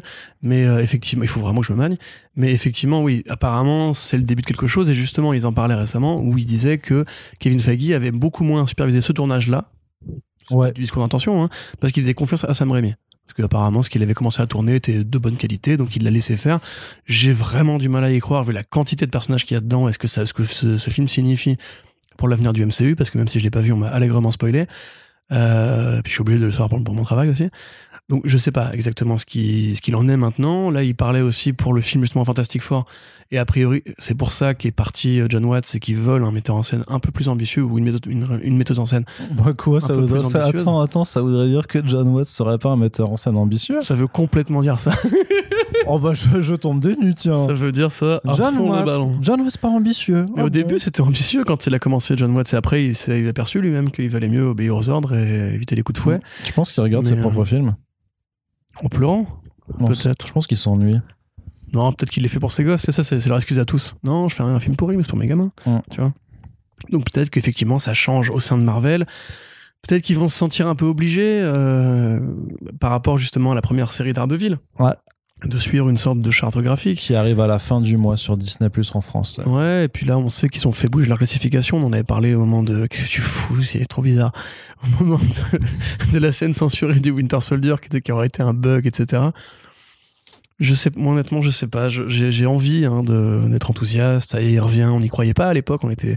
Moi, j'étais dévasté quand ils ont la, annulé la série. J'en voulais beaucoup à Disney d'ailleurs. C'est bien de revoir Charlie Cox, qui est le meilleur acteur qui pouvait jouer Daredevil. C'est bien de voir cette équipe-là. S'il y a Foggy, s'il y a Deborah Ann Wall, s'il y a Vincent Donofrio, mais c'est pareil. Tu penses Donofrio, alors- Donofrio, on l'a revu en plus dans Hawkeye, c'était pas bien, quoi. Parce que tu, toi, ta, ta supposition, c'est quoi? C'est euh, soft reboot C'est nouvelle Moi, franchement, Euh, j'aimerais juste qu'il rappelle l'équipe créative de la saison 2. la première moitié, et qui les laisse faire. Qui juste, on leur dit, bah voilà, on vous a donné une extension de garantie. Voilà notre argent, on s'appelle Disney, c'est nous les, les- les nouveaux patrons. Vous embêtez pas avec le reste, faites ce que vous faisiez avant, et on vous laisse tranquille. Et faites-le en six épisodes, comme ça il n'y aura plus de problème de durée. Moi j'aimerais ça en fait. J'aimerais juste ça. Je veux vraiment, mais ou à la limite, voilà, où ils prennent un- euh, des Chad Stahelski et David Ledge comme à l'époque de Winter Soldier pour faire des belles scènes d'action, un truc un peu vénère, mais il faut de l'ambiance, il faut du polar, il faut, il faut la corruption de la ville, il faut une New York qui organique, euh, des éclairages, des cartels, des mafieux, tout ça. Il faut, il faut des couilles, quoi, en fait, pour faire une série d'art de ville. Et... Ou alors, il faut une certaine vision du monde, une certaine vision de ce que peut être un super-héros. Donc, aller dans, dans le gris, aller dans le noir, etc. Moon Knight, ça va dans le gris un épisode, et encore, on lui trouve toutes les, excuses du monde, en fait. Et même à la fin, ça finit quand même comme une sorte de, direct to DVD. Mais en reparlons pas de Moon Knight. Mais bref, simplement, voilà, j'ai énormément de méfiance par rapport à ça. Et encore une fois, je ne demande qu'à avoir tort vraiment. Je ne demande qu'à avoir tort. C'est mon personnage préféré de chez Marvel. Voilà. Mais tu l'as Je- alors dans, Non, mais, quatre, dans quatre Quelque films. part, mais on a eu du cul quand même, parce que si jamais ils n'avaient pas fait la série à l'époque, on aurait peut-être directement jumpé sur un Daredevil à la Marvel Studio avec euh, et compagnie. hein. Ouais, je comprends pas pourquoi tu ne demandes qu'à avoir tort alors qu'il y a déjà eu quatre films sur lui, mais enfin bon. C'est le grand Arnaud rigolo là aujourd'hui. Ah, hein. c'est C'est- c'est Dès exceptionnel. que je dis un truc en plus, Ah, ouais, c'est- la machine est pleine là. C'est voilà. Et donc Arnaud, ton avis sur l'actu- sur l'actualité? Sur Que Daredevil. Tu vas donner quand même un petit peu parce que sur, sur Daredevil ouais. bah, Je suis pas aussi fan que toi de Daredevil. Je trouve que c'est un personnage qui est passablement médiocre, qui a pas eu beaucoup de grands comics. On n'a pas dit qu'on donc, pas de euh, vanne en fait. Ah oui, bon, Allez, ça va. un peu de sérieux, merde. Non, bah après, moi, enfin, en fait, moi, j'avais bien aimé hein, les, les trois saisons sur, sur Netflix. Euh, Peut-être pas autant que toi, mais euh, enfin si, c'est quand même, c'est quand même de la bonne, de la bonne qualité. Mais par contre, moi, ce qui, en fait, moi, ce qui, je, je suis plus vraiment curieux sur la, la question de est-ce qu'ils vont On est Luke Cage. et- non, mais acknowledger en fait le- les, les trois premières saisons en fait par rapport à, à l'intrigue. Bah oui. Ou, ou- bah, c'est pas évident. hein. Bah. bah c'est pas évident. ou s'ils vont, ou juste, que si. ou Ils ont, un ramené, ils ont ramené Donofrio et Charlie Cox. euh, Bah oui, mais ils peuvent très bien soft rebooter et reprendre les mêmes acteurs pour Oh. faire des versions euh, slightly différentes. Ah, en de- mode multivers Bah ouais. Non, mais n'importe quoi. je Mais sans, sans, sans dire on vient du multivers, mais juste de dire en fait c'est les mêmes personnages, mais c'est juste qu'ils n'ont pas vécu Non. les mêmes aventures Non, dans, dans, dans la continuité du tort. MCU. Bah moi Comme je Taika Waititi. Mm, c'est ça. Donc oui, non, ils vont pas faire ça. Non, Non, ils vont pas faire ça. non, non, c'est sûr. Eh bien, c'est l'heure le d'instaurer un pari Ah, kebab. allez, et, mais mon pari kebab, ils vont commencer à réintroduire l'idée de l'art de ville avec, bah, comme avec, avec No Way Home, dans la série She-Hulk, euh, parce qu'elle est avocate, donc forcément, elle est à New. York. Ce sera chez Echo. Et après, chez Echo. Mais d'abord, on va revoir Matt Murdock avant de revoir euh, un Daredevil en costume. Et la série Echo sera la rampe de lancement de l'univers sombre et urbain. Ouais, ça, ça, je veux bien le croire par contre. Donc c'est pas, je vais pas parier bien. contre. Je vais pas parier contre. Mais, mais même pour moi, ce c'est je avec dire- la continuité. Ce que je veux dire, c'est que dans la série Daredevil, il y aura pas de lien à ce qui s'est passé dans les séries Netflix. C'est ça mon pari kebab. Mais c'est plus des séries Netflix, maintenant, c'est les séries Disney+. Mais ils les ont pas produites. Ok, je, je parie ce kebab. Ils les ont pas Je produites. parie ce tacos. C'est pas, ils, ils ont pas voulu, tacos. ils ont pas voulu raconter ces histoires. Trois viandes, quatre sauces, deux suppléments de fromage. Ouais, ouais, tu iras te payer un AVC aussi après, quoi. Allez, c'est bon, on note le pari kebab. C'est noté. Allez, Corentin, on passe du côté de la dernière actu euh, partie euh, série télé avec euh, ce qui était un peu la chose que tu m'as demandé. Euh, quand même, c'était assez chiant pendant, pendant 15 jours. Pendant 15 jours, il enfin, faut que je vous raconte quand même parce que c'est assez incroyable. hein. Euh, petite anecdote de travail, ça, ça vous fait plaisir. Ça m'intéresse en plus, je vais apprendre des choses. C'est incroyable parce qu'en fait on, on a voilà on a un petit rituel où on vient se dire euh, ce qui est ce qu'on attend le plus en fait euh, on se fait des petits briefs comme ça assez régulièrement quand, quand on se parle et en fait bah, pendant pendant 15 jours Corentin tous les jours il me disait ouais tu sais ce que j'attends le plus et tout ça je lui disais non non qu'est-ce qui qu'est-ce que t'attends Corentin il fait ouais le, le premier trailer de Gotham Knights la nouvelle série CW parce que je suis saucé je sais pas te l'expliquer comment ni pourquoi mais là le pitch les acteurs euh, l'idée le concept et tout il y a tout qui me sauce donc moi je suis trop impatient d'avoir ce premier trailer. Et heureusement, en fait, que la CW l'a sorti tout récemment.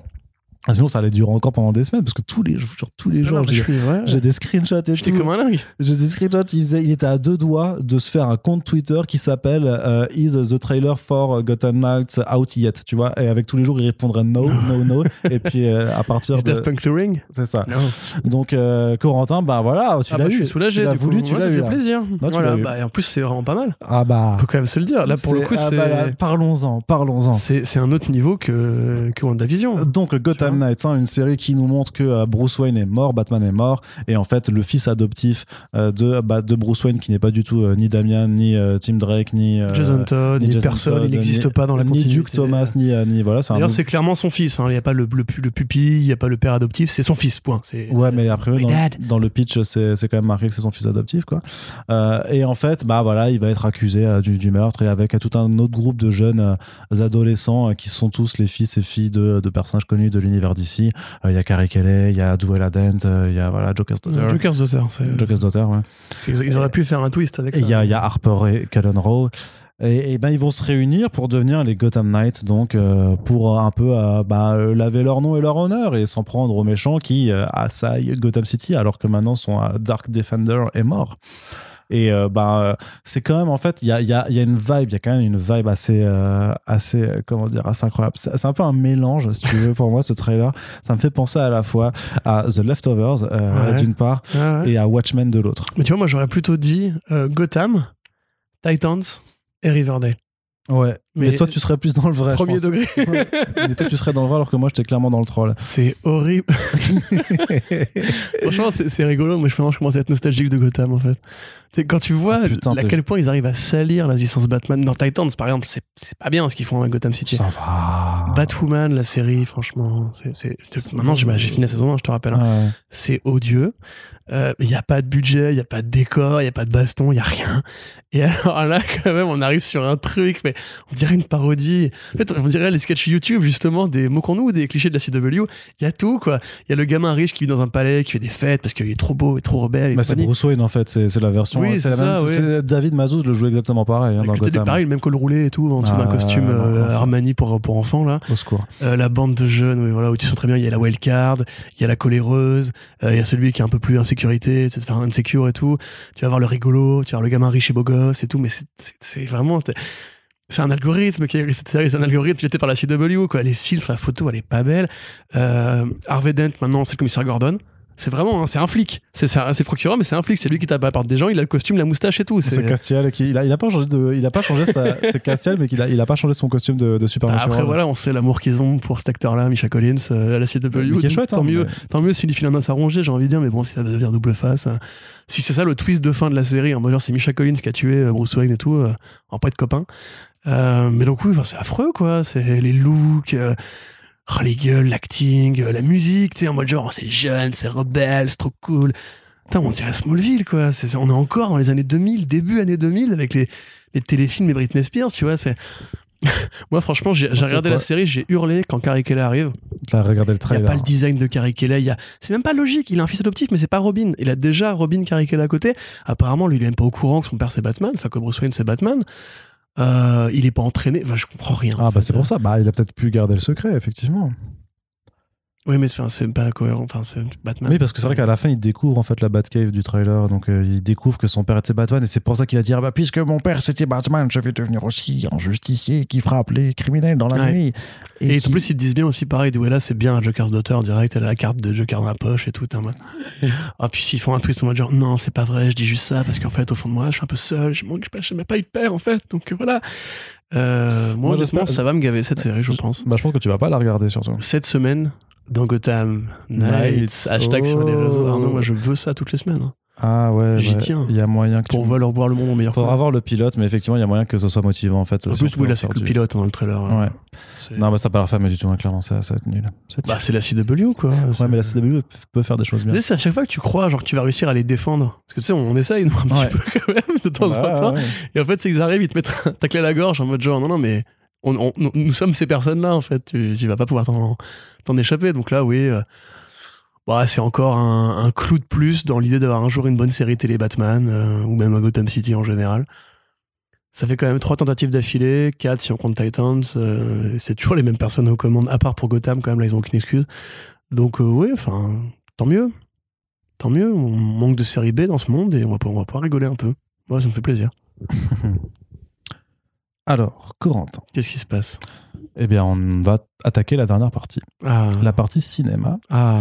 avec une première nouvelle, alors qui va pas forcément te parler, mais je sais pas si tu auras un avis dessus, mais figure-toi qu'il y a un projet, un projet d'amener des super-héros français euh, sur le, le petit et le grand écran, avec l'idée de vouloir faire un, un univers partagé autour de, de création, notamment de, de personnages euh, apparus aux éditions Lug, euh, chez notamment sous, sous la houlette de Jean-Yves Mitton, donc un scénariste dessinateur assez connu en fait dans le milieu, dans l'histoire des super-héros français, qui a notamment fait ben, Micros euh, et qui a collaboré aussi avec euh, Sirotota pour euh, Photonic. Donc voilà, c'est des, héros qui sont assez, qui, alors qui sont pas plus très connus justement, qui sont un peu ou partie des mémoires euh, des, euh, du grand public français, même du lecteur, du lectorat de bande dessinée, mais qui pour une génération qui a vraiment grandi avec les publications Lug, donc avec euh, les Strange, les Nova, donc tous les comics Marvel qui arrivaient à ce moment-là en France et qui ont vu après avoir un boom de création originale en fait de, super-héros bien français.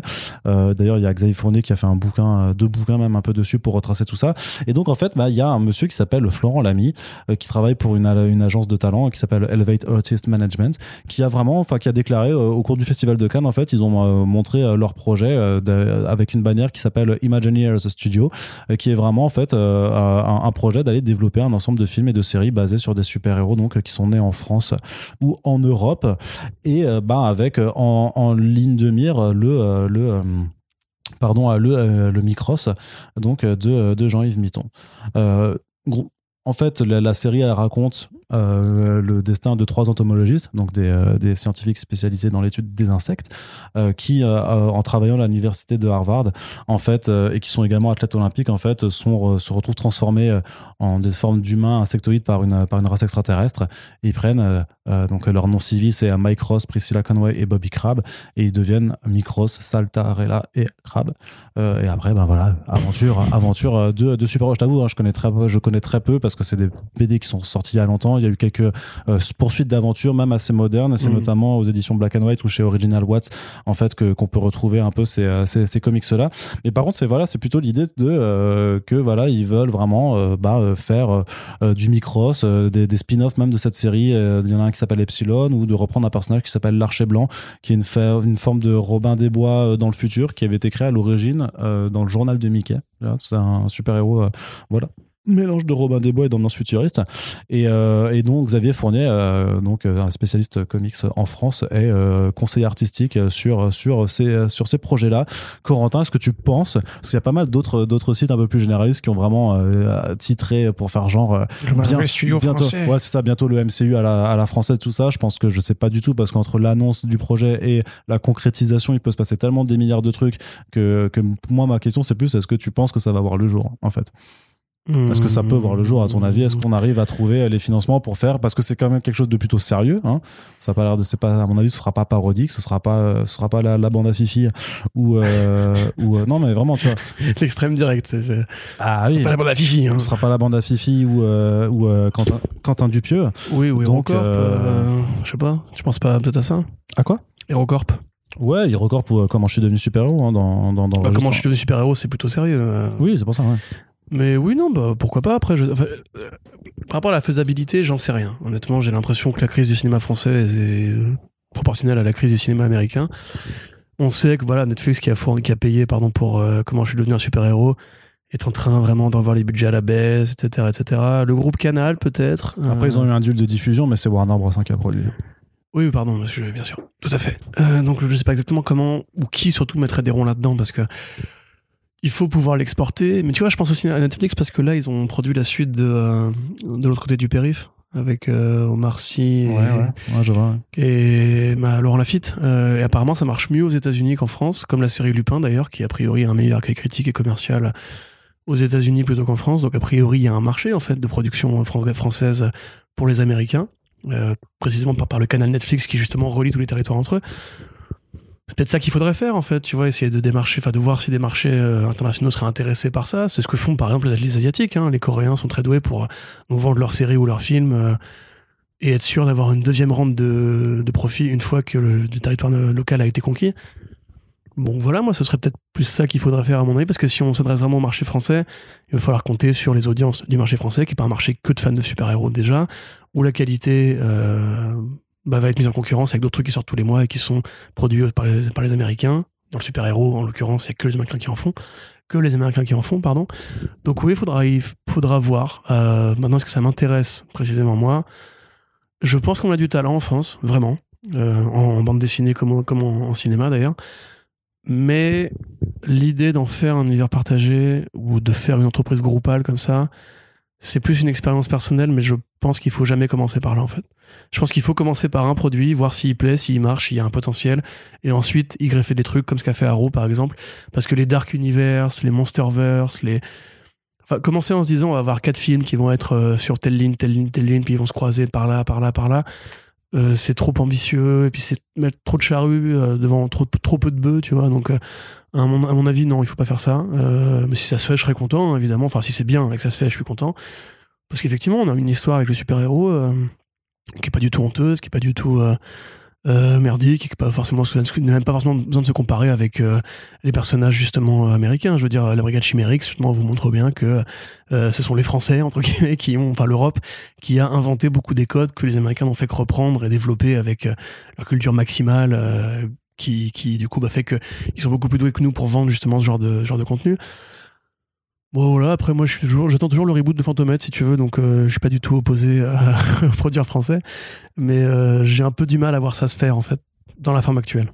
D'accord, très bien. Si ça arrive, pourquoi pas. hein. Tu vois, les comédies policières françaises, moi, ça me fait rigoler. J'ai bien aimé euh, comment je suis devenu super-héros. Et puis, de toute façon, quand tu vois ce que font Marvel Studios, j'ai envie de dire que peut-être qu'avec notre côté un peu, euh, un peu rentre-dedans, un peu bourrin, un peu maladroit parfois, on aura peut-être plus de, de liberté créatrice, créatrice, justement, ou créative, que euh, les gros groupes comme Disney ou Warner, qui eux, quand même, font des produits qui sont souvent assez quadrillés, quoi. Ok. Eh bien, Corentin, on va continuer euh, avec une nouvelle euh, tout aussi euh, intrigante. C'est le changement de leadership à la tête de Warner Bros. puisque euh, Toby Emmerich est parti, en fait. Enfin, il, est, il a été retiré. Il n'est pas parti toujours chez Warner, mais en tout cas, il a plus le rôle de, de tête dirigeante, puisque c'est David Zaslav hein, qui est le nouveau dirigeant de Warner, de l'entité Warner Bros. Discovery. Zaslav. Zaslav, j'ai dit quoi? Zaslav. Zaslav, Zaslav, pardon. Excusez-moi. Euh, C'est pas grave. bah, bah non, c'est bon, je, je boude. Mais non, mais c'est pas de ma faute, wesh. Non, je- Bah, on va pas non plus faire de la déformation de, de nom propre. Oui, mais quand même. Enfin, bon, tout ça pour dire que Toby Emmerich est remplacé Tu me par. reprends quand je dis les meilleurs pour Jeff Lemire. Tout à fait. Il, il est- remplacé en fait par Michael DeLuca et Pam Abdi, qui en fait ce sont des personnes qui ont travaillé chez MGM pour, pour Amazon juste avant. Donc c'est eux qui vont reprendre la direction, mais malgré tout en fait, euh, Walter Amada qui euh, qui est qui est encore à la tête de DC Films en fait va bientôt partir aussi euh, dans la grande opération de restructuration de Warner Bros Discovery et de de la façon dont ils veulent repenser la marque et son DC Comics en tant que tel et son développement surtout sur les écrans puisqu'en fait euh, le papier qui, qui nous informait de ça disent qu'ils aimeraient bien en fait avoir quelqu'un une forme de consultant créatif à la tête qui superviserait le tout pour que les choses soient un peu plus liées en- entre elles puisque alors que pourtant moi c'est ce que j'apprécie euh, justement chez DC aujourd'hui c'est que tout n'est pas absolument lié et moi je préfère largement en Ouais, fait avoir des ouais. The Batman et des Joker et des The Suicide Squad euh, qui coexistent avec euh, des Shazam et des euh, et des, euh, des Black Aqua- Adam. des Black Adam et des trucs comme ça Euh, mais voilà a priori euh, apparemment Todd Phillips aurait pu être approché pour avoir ce genre de rôle Non, non, il, là. il a été approché. C'est approché, Justin euh, Kroll qui disait ça, je crois. Hmm. Euh, Qu'effectivement, voilà, ils n'ont pas proposé de faire un, un- un équivalent de Kevin Feige pour DC films, mais d'avoir un boulot de consultant. Consultant créatif, donc pas forcément un consultant qui a un vrai pouvoir décisionnel, mais euh, bah, un gars à qui on demanderait est-ce que toi, à ton avis, c'est une bonne idée de faire ça, une bonne idée de faire ça, ce qui est quand même très paradoxal. Enfin, tu vois vraiment que les mecs c'est des débiles en fait parce qu'ils ont juste vu quel est le film le plus rentable ils ont vu Joker ils se sont dit c'est qui c'est qui l'a réalisé c'est lui Todd Phillips. Oh on va voir Todd Phillips alors. Mais Todd Phillips pendant toute la campagne de promo de Joker ce qui t'explique c'est qu'il aime pas les films de super-héros et qu'il a, eu l'envie de travailler sur Joker qui était à l'époque développé par Martin Scorsese euh, quand il a vu Suicide Squad de David Ayer. Et il a vu le film il a dit c'est une horreur. Comment est-ce que moi je pourrais faire en sorte que justement on fasse des meilleurs films comme ça? Bah, du coup ce serait intéressant d'avoir euh, son approche qui effectivement est celle d'un d'un non-nerd, d'un non-fan de comic book et qui est pas un mec qui pense consumérisme en, général. Euh, par contre, c'est clairement stupide de lui proposer à lui si on veut justement faire du Marvel Studio. Donc là, c'est clairement, euh, on voit que Zaslav, juste, enfin, il ne sait absolument pas de quoi il parle. Lui, il voit, il voit juste Marvel Studio à côté, qui est une branche qui est déconnectée de Lucasfilm, de Pixar ou de Warner Bros, de Walt Disney Pictures. Donc il se dit, maintenant, ce qu'il faut, c'est bien, apparemment, c'est bien séparer les groupes, donc on va faire pareil. Mais comme tu l'as dit toi-même, euh, le fait que Warner Bros justement dirige DC Comics, enfin DC Films, et justement lance des pistes comme un groupe de cinéma le ferait, plutôt que comme une boîte qui ferait que ça, euh, ça permet d'avoir une variété créative. Mais même euh, les séries et si on veut avoir un, truc, comme justement fait, Kevin Feige, c'est-à-dire couper les séries Netflix et les séries ABC et faire que un seul canal, quel canal Disney+. Mais on voit bien que c'est un problème justement au niveau de la liberté créative, au niveau de la variété des tons et des directions qui sont données. Donc euh, moi je suis pas chaud du tout. J'aime bien le côté un peu chaotique de DC, le côté Mm. euh, libre de DC en fait qui permet que coup sur coup on ait un Joker puis une Wonder Woman 84. C'est vachement mieux depuis euh, la fin de, de Justice League en 2017 et les trucs Bah, qui sont bien sûr. après. hein. Même justement, quelque part, James Gunn, il a son univers à lui. euh, Peacemaker, Amanda Waller, The Suicide Squad, la saison 2 de Peacemaker qui arrive aussi. euh, Est-ce qu'on a, envie- est-ce qu'on a envie de renoncer à tout ça pour avoir un truc cohérent et fédéré? Mais moi, je m'en fous, en fait, de l'univers partagé. Vraiment, j'en ai rien à foutre. C'est un truc qui m'est passé. À une époque, c'était cool parce que tu vois, ah, ouais, lui, il vient de tel film et tout. Non, c'était cool en 2012. 2010, ouais, ça, 2012, euh, post-Avengers. 1, et après, maintenant, on est tous guéris d'Avengers 1. C'est un film que beaucoup de gens ont du mal à revoir, même d'ailleurs. Bah, on que- on est même- mais après, il y a- il y, a toute une nouvelle génération qui, elle, par contre, a bouffé du Avengers Endgame et qui, qui a pas guéri de ça non plus. Et le problème, c'est que je pense pas Qui a que pas les- vécu, en fait, que Avengers Endgame comme une récompense, mais plutôt comme un début. C'est ça. alors ouais. que c'est pas, c'est pas ça. Et puis je pense aussi qu'il y a un truc par rapport à ça, c'est que les gens ont tellement été habitués aux super-héros, le grand public, hein, je veux dire, à travers Marvel, que eux-mêmes, en fait, le grand public réclament des liens dans, avec DC Comics. Mm. Et on voit justement les organes de presse un peu euh, croutonnards qui font leur beurre en mode regardez, machin, il a fait une référence à tel truc, le même univers. Et t'es un mode, on s'en fout. Non, hein. c'est pas ça. C'est plutôt. Eh, le c'était le Ouais, univers, il a dit ah, t'es pas Superman, ça veut dire que Superman existe dans l'univers Marvel. Euh, euh, euh. Pardon. Mais voilà, c'est typiquement ce genre de conneries. Il y a une référence aux comics d'ici dans un film Marvel. Moi, quelque part, si Zack Snyder et Christopher Nolan avaient voulu juste faire un Man of Steel 2 sans Justice League, sans le plan quinquennal, etc. Mais banco, j'en ai rien à foutre, moi, de voir Batman et Superman qui se tapaient sur la gueule. En plus, on voit bien que c'est pas possible. Parce que les studios sont, non, ne sont pas des gens qui valideraient les trucs comme Frank Miller faisait à l'époque.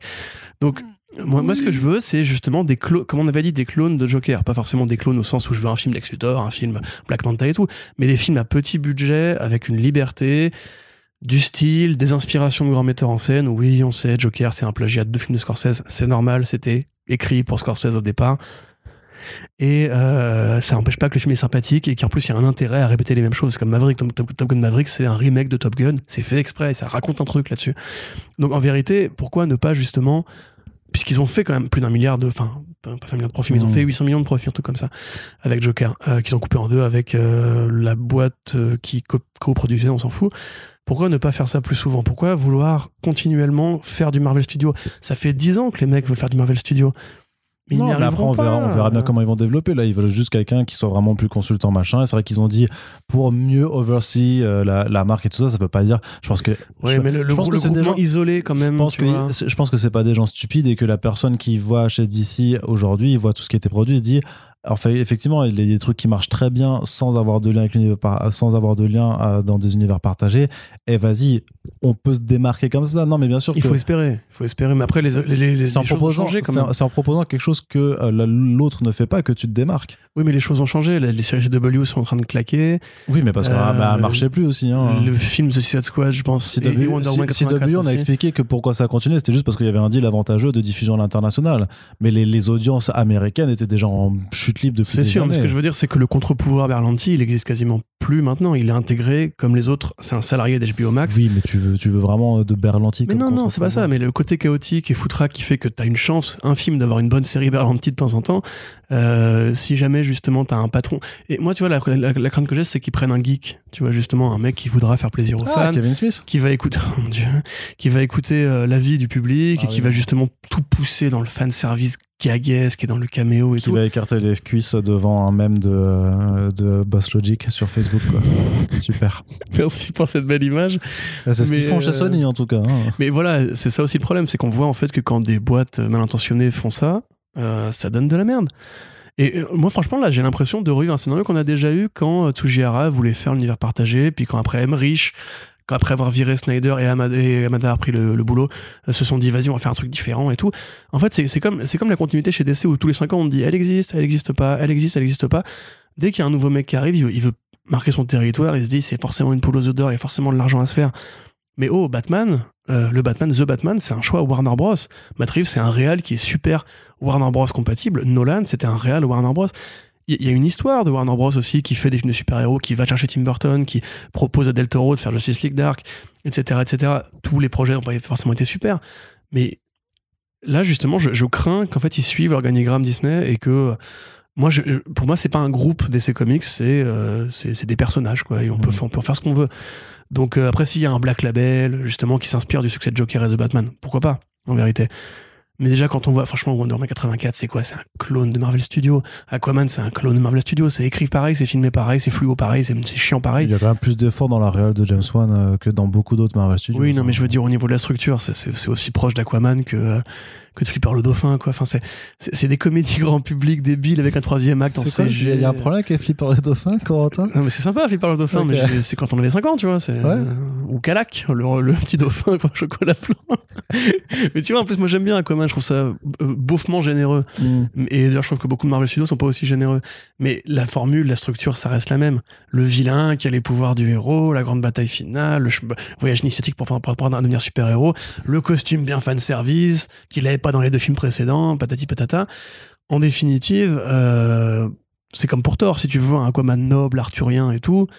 Tu vas attendre le reboot, tu vois. tu sais très bien que t'es baisé, quoi. Ouais, bah, Alors que euh, peut-être qu'après, justement, s'ils n'avaient pas fait ce, ce truc-là, s'ils avaient attendu la fin de The Batman et son succès, peut-être qu'ils auraient pu se dire, mais en fait, les gens, ils aiment bien qu'on les prenne pas pour des cons. Mm. Ils aiment bien les bons films aussi, donc peut-être qu'on va essayer d'en faire. Tu vois ce que je veux dire? Je vois ce que je veux dire. Mais Je partais pas là-dessus, mais ok. Est-ce que tu vois ce que je veux dire Eh ben, on va pouvoir terminer parce que tu as mentionné Thor. Je sais pas. Je, franchement, là, je me désolidarise de cette petite entreprise que tu convies, là. Fais l'accent italien, c'est safe, l'accent italien. Ouais, non, je sais plus, je sais plus quel est, est-ce que c'est un accent des inconnus, je crois. Oui, c'est les fait- envahisseurs. Ouais, ouais, c'est ça. Ouais. Ouais, ça marche comme prévu. Ouais, c'est ça. Allez, Très Corentin. bon sketch, mais bon, qui a probablement un peu mal Ah, vieilli. un peu vieilli, ouais, sûrement un peu vieilli quand même. Euh, Corentin, on va terminer justement ce que tu parlais de Thor. Eh bien, il y a la deuxième bande-annonce de Thor, Love and Thunder. Oh, oui. Amour et tonnerre. Sous-titré, voilà, Thor, Amour et Tonnerre au Québec, très certainement. Ou plutôt Thor, de l'amour et du tonnerre. Non, je c'est pas un truc comme ça, ouais. Bonjour, je voudrais être un billet pour Thor, la, Thor, l'amour Qu'est-ce que tu fais? C'est pas ça du dessous, l'accent Québec? Mais j'essaye de le faire. hein. Mais c'est pas ça. C'est pas. ça qu'il faut faire. C'est pas comme ça que ça marche. si vous avez tenu jusqu'ici dans ce podcast, Et donc, qu'est-ce qu'on voit dans ce trailer, dans, dans la bande-annonce, là? C'est pas Thor qu'elle avec ce là. trailer. ce trailer. On voit le tour là qui là, qui fait Hey, salut, je suis amoureux de Jane Foster. Ah, à la fin, était bien. Et là, il y a. Gore, il y a Gore, le massacre du dieu qui est là.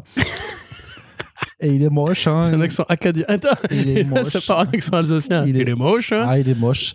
Eh yo, hein. Eh, Gore, le massacreur des dieux. Fouet. Mais c'est quoi donc cette tête qu'ils lui ont fait alors que le design de et sa tripiche, il était très bien Et moi, j'ai fait, j'ai pas compris, Jason Aaron et, et sa tripiche, là, qu'est-ce qu'ils vont faire dans cette galère avec Taika Waititi Et ça continue, et je fais des blagues, et je fais des, des blagues de cigounette, là, le Thor, il monte ses fesses, il est tout nu, ça fait marrer tout le monde. Mais moi, c'est pas ça que je veux. Blague très euh, Charles d'ailleurs. Mais moi, je veux du et Moi, je veux du Thor épique. Oui. Moi, je veux qu'il y ait de la dramaturgie. Je veux Avec qu'avec te répondre quand tu penses, tout. Je veux qu'avec Shane Foster, là, on aborde un peu les questions de maladie, du cancer, des trucs comme ça. Mais Ah, mais yo, non, mais ça. mais yo, ça va, ça, ça va être juste de la rigolade. Ce sera un twist en milieu de film en mode Jorad, en fait. J'ai le cancer. nanana. Moi, je te le dis, Corentin, je me méfie de ces films. hein. Maintenant, je me méfie du MCU là et de Marvel Studios. hein. Moi, j'ai pas envie des. hey, mon Thor là, moi, il est pas, c'est pas un guignol. Moi, c'est un guerrier nordique. hein. C'est un dieu du tonnerre. C'est pas le dieu de l'amour, je sais pas quoi là. Voilà. T'as eu mon avis. ah là là. Un- S'il un- vous plaît, envoyez-moi un- envoyez-moi des, des dons pour que je puisse m'en- me barrer. Non, mais en vrai, voilà, on sait que ça va pas être aussi épique que le run de, d'un coup, de d'un coup, Jason Aaron. tout est annulé. C'est 5 minutes de conneries. tout- tout est pardonné. Non, mais on sait que voilà, on, on- savait, c'est Oui. Waititi, donc Ah ça oui, ne sera pas Complètement. épique. Je suis d'accord avec toi. Ce ne sera pas aussi épique que le run de Jason Aaron dont ça Bah non. s'inspire clairement. Bah non. Après, euh, bon, c'est- oui, c'est vrai que le, le fait d'avoir gagné, d'avoir vraiment quand même gardé beaucoup l'apparence humaine de, euh, de Christian Bale Mais pour ça, le- c'est pour Marvel Gore, euh, Studios. oui, c'est. Et puis c'est comme le fait tout le monde dit ouais, on la voit pas assez avec son casque et tout, mais vous étiez où pendant les trois derniers Spider-Man Les gars, ils Ah, c'est- détestent ça- ça, les contre, masques ouais, et les casques ouais, chez. Marvel Studios, ils ont horreur de ça. Dès qu'il y a un mec qui a un masque, il faut qu'il enlève au bout de deux secondes sous un faux prétexte. À Tout tel point d'ailleurs que en fait, quel héros vraiment a une double identité? À part Spider-Man, techniquement, du coup, même si c'est franchement le mec qui fait le moins d'efforts du monde pour la protéger. Euh, oui, mais ce trailer-là, pour le coup, moins convaincu que le premier. Je trouve ça, du coup, un peu plus beauf, un peu plus concon. euh. Quand même, là, alors déjà, euh, bon, tu ramènes euh, Gladiator. Russell Crowe, pardon. Tu ramènes Russell Crowe pour lui faire jouer un énième rôle de blaireau, frimeur et tout, comme dans beaucoup de films récents qu'il fait. Moi, j'aurais bien aimé un petit truc un peu plus épique, un petit peu moins, moins bon, voilà, comme ça. Euh, le design de Gore, par contre, j'ai vu tout le monde s'extasier, enfin, se s'énerver là-dessus, mais enfin, encore une fois, vous avez vu le Malekith qu'on a eu dans Thor 2. Non, mais c'était il y a avez- 10 ans. Quelque part, c'est vrai que le collecteur était le, le- merde, le cousin du collecteur qui s'appelle dans Ragnarok, Jeff Goldblum. Ah, le, euh, Le Grand Master. Le Grand Master, c'est ça. Le Grand Master était un peu mieux designé, mais bah voilà, c'est. Rappelez-vous Thor 1, hein, C'était les, les costumes euh. du parc Parc Astérix, euh, Ouais, ouais. c'est bon. Mais c'était il y a 10 ans, même plus. Ouais. Donc euh, tu peux attendre des évolutions, tu peux attendre qu'avec les évolutions technologiques, il y en a eu, tu Ouais, mais ça, me par- ça me paraît pas horrible. Quoi. Enfin, c'est, c'est- Ouais. Moi, je, je reconnais Christian Bale, en fait, et j'aime bien Christian Bale, donc Mais je suis moi aussi, content de hein. le voir. Meilleur Batman. hein. Gore, c'est un bon personnage, ça respecte manifestement la trame du God, du God Killer, donc, euh, enfin du God Butcher, donc. euh, Mais ce que j'en- comme j'avais déjà dit, moi, ce que je veux, c'est une bonne comédie à la con avec Ragnarok, avec euh, Waititi et euh, Thor qui rigolent. Voilà, tout le reste, je peux même pas d'espoir particulier par rapport à Jane Foster ou, ou à l'arc de Mighty Thor. Enfin, s'il prononce le mot cancer dans le film, déjà, je considérais que la victoire est déjà acquise. tu vois. ouais. Je pense pas. Je pense Sur- pas. surtout du point de vue de Waititi, qui est un mec qui sait aussi faire chialer normalement, qui, qui peut manier un peu le drame et tout. Euh, que là, bon, ça a vraiment l'air. Mais franchement, le coup du flic là où il le dessape, euh, j'avoue que j'ai un peu facepalmé quand même. C'est pas très- c'est pas très marrant. mar- c'est pas ouais, pas très marrant, ça. vrai, Il a un poil, j'ai une grosse bite, les meufs C'est- s'évanouissent. ouais, ouais, T'as quel âge en fait C'est pour ça que, tu sais, quand tu parlais du, du- du- de, de Flipper le dauphin et d'un public de Ouais. 5 ans, j'ai envie de dire, oui, tu sais, que je pense que les studios, certains studios ont l'air de, de cibler leurs produits pour un public adulte, mais qui, qui a 5 ans, en fait. Ouais, mais c'est ça. hein. Bah, après, je pense qu'eux aussi hein, ont 5 ans à l'intérieur. Je me demande si Kevin Feige, il est. Tu sais, quand il voit les projections, euh, les projections test ou bon, projections en studio, tu sais, il a- est-ce qu'il sourit lui ou est-ce qu'il est ému? Il se dit putain, ça c'est du cinéma, les gars. Ça, ça aura un Oscar, Mais- ça je te le dis, mon pote. Moi, je vois tellement ouais, Kevin Feige qui est là, il regarde le trailer euh, de, de, de, de Thor, de, merde. de Thor Love and Thunder. Il fait Ouais, vas-y, on va regarder le trailer. Et puis à un moment, il fait Ah, il est, il est tout nu La bite il, a, il a une grosse bite Et les meufs, elles s'évanouissent parce qu'en fait, il a une grosse bite Il, met un coup de coude C'est à, ça, à il- Mad- il regarde. à- à Bob Chapek qui fait C'est mon idée, hein, c'est mon C'est idée, ça, mon pote. c'est- Hein. Eh, t'as vu Bob, regarde, il y a ces meufs Là, là, je me disais, il manquait un gars. Euh, Ouais. petite bite et tout, est C'est pas mal. Parce qu'en fait, en fait, Bob, en fait, en fait, en fait, Jean-Marie Bigard. En fait, Bob, je t'ai expliqué. En fait, regarde, euh, Thor, il est Dieu, il a une grosse bite. Et après, les meufs, elles voient la grosse bite et ils s'évanouissent. Eh, il comprend bien, mais, mais, mais, tiens, c'est super rigolo. Ouais. Oh putain. Oh non, non, non, non. On a déjà eu beaucoup de voix aujourd'hui. Mais donc, ouais, bref, ce trailer moi moins convaincu. Euh, Pareil, même les valeurs de plan, je trouve un peu moins. Enfin, après, peut-être qu'ils ont choisi des séquences qui sont là juste pour le gag, avec tout le côté. euh, bande de potes. Parce que clairement, ça devant ça. hein. Mais je sais pas. Enfin, honnêtement, par contre, le, le débat sur Gore, euh, pff, on s'en fout, quoi. Qu'on en a serré, sans déconner. C'est pas comme si les Marvel Studios avaient jamais été une boîte qui faisait du grand art visuel. Non? Ouais. si, tu vois, leurs vilains les plus réussis, c'est les plus humanoïdes finalement. Hum, hum. Euh, D'ailleurs, qu'est-ce que. je. Non, mais j'ai même du mal à citer des grands vilains de chez Marvel avec un design euh, particulièrement intéressant. Euh, Ego, c'était Kurt Russell euh, avec une toge de grand-père de l'espace. Euh, l'accusateur, pareil, un mec bleu avec une coiffe ridicule. Thanos, bah, c'est Thanos. Même il était en débardeur bleu tout le pendant le film. Il y a que quand, il a son armure qu'il est stylé, Thanos. Donc oui, non, je m'en fous de Gore et son design. Je veux juste voir Christian Bale faire du bon Christian Bale, bien vénère, en mode genre je suis un psychopathe et je veux tous vous tuer et tout. T'as quand même cette scène un peu en, en noir et blanc quasiment là qui, Ouais, qui bah a l'air intrigante. C'est la euh. bataille finale, ça. Hum. C'est Quand il absorbe les couleurs du monde, etc. Mm. Et puis Gore, c'est un bon vilain, donc euh, Bah, il sera buté, euh, ça le problème quoi. bah, mais en même temps, lui, il est trop fort pour le garder en vie. Donc, euh, Non, mais je suis content. Lisez euh, Thor, euh, Yes. Thor. Lisez Thor en général, mais surtout le volume de Jason Aaron, qui commence par God of Thunder et qui continue par Mighty Thor. Et si vous, voilà, Voilà. si vous économisez un petit peu, sachez qu'il est réédité en deux omnibus euh, cet été en, en VF, donc ça peut Mm. toujours être un bon. C'est Ouais. vrai que ça, c'est un investissement, bien Si vous avez du temps pour vous battre sur les réseaux avec des mecs qui ont un humour particulier, ou avec ceux qui font chier avec les bras de She-Hulk, euh, bah, peut-être commencer par lire. hein. C'est du temps mieux investi. Non mais voilà, ça c'est un investissement parce que c'est deux omnibus, mais par contre c'est vraiment, ce sera de très très très longues et bonnes heures de lecture, donc ça c'est sûr. Et en attendant, bah, on verra bien cet été ce que ça donne puisque Thor Love and Thunder ça sort en juillet et on sera bien entendu au rendez-vous pour vous en parler. Et là-dessus, on va terminer le podcast. Oui, Corentin, Grosso modo. Voilà, pour la. Bah voilà, tu, tu, tu, tu- tu pouvais le faire pour, pour la fin, ça nous fait plaisir. On espère que ça vous a plu. Bah N'hésitez oui. pas à nous faire vos retours sur les émissions, sur les podcasts, sur les commentaires de notre site, mais également sur les réseaux sociaux, réseaux sociaux où aussi vous pouvez et même vous devez Exact. partager les podcasts puisque c'est euh, comme cela que les algorithmes euh, se- euh, pourront les mettre en valeur et que nous pourrons ainsi dominer le monde et faire en Oui. sorte que plus personne n'ait jamais à se rendre à Limoges. C'est la promesse que l'on fait avec First Print. Tout à fait. Voilà, parce qu'il y a eu beaucoup trop d'horreur dans si la... vous donnez beaucoup d'argent, Arnaud arrête les actions en podcast. C'est une promesse de First Print officielle. Non. Si Alors, beaucoup d'argent. beaucoup, ouais, beaucoup, beaucoup d'argent. Et voilà, effectivement, on a aussi une page Tipeee sur laquelle vous pouvez aider à nous euh, pérenniser sur le long terme. En tout cas, merci à toutes et à tous de nous avoir écoutés. Merci. Et puis, on vous dit à très bientôt pour le prochain podcast. Salut Salut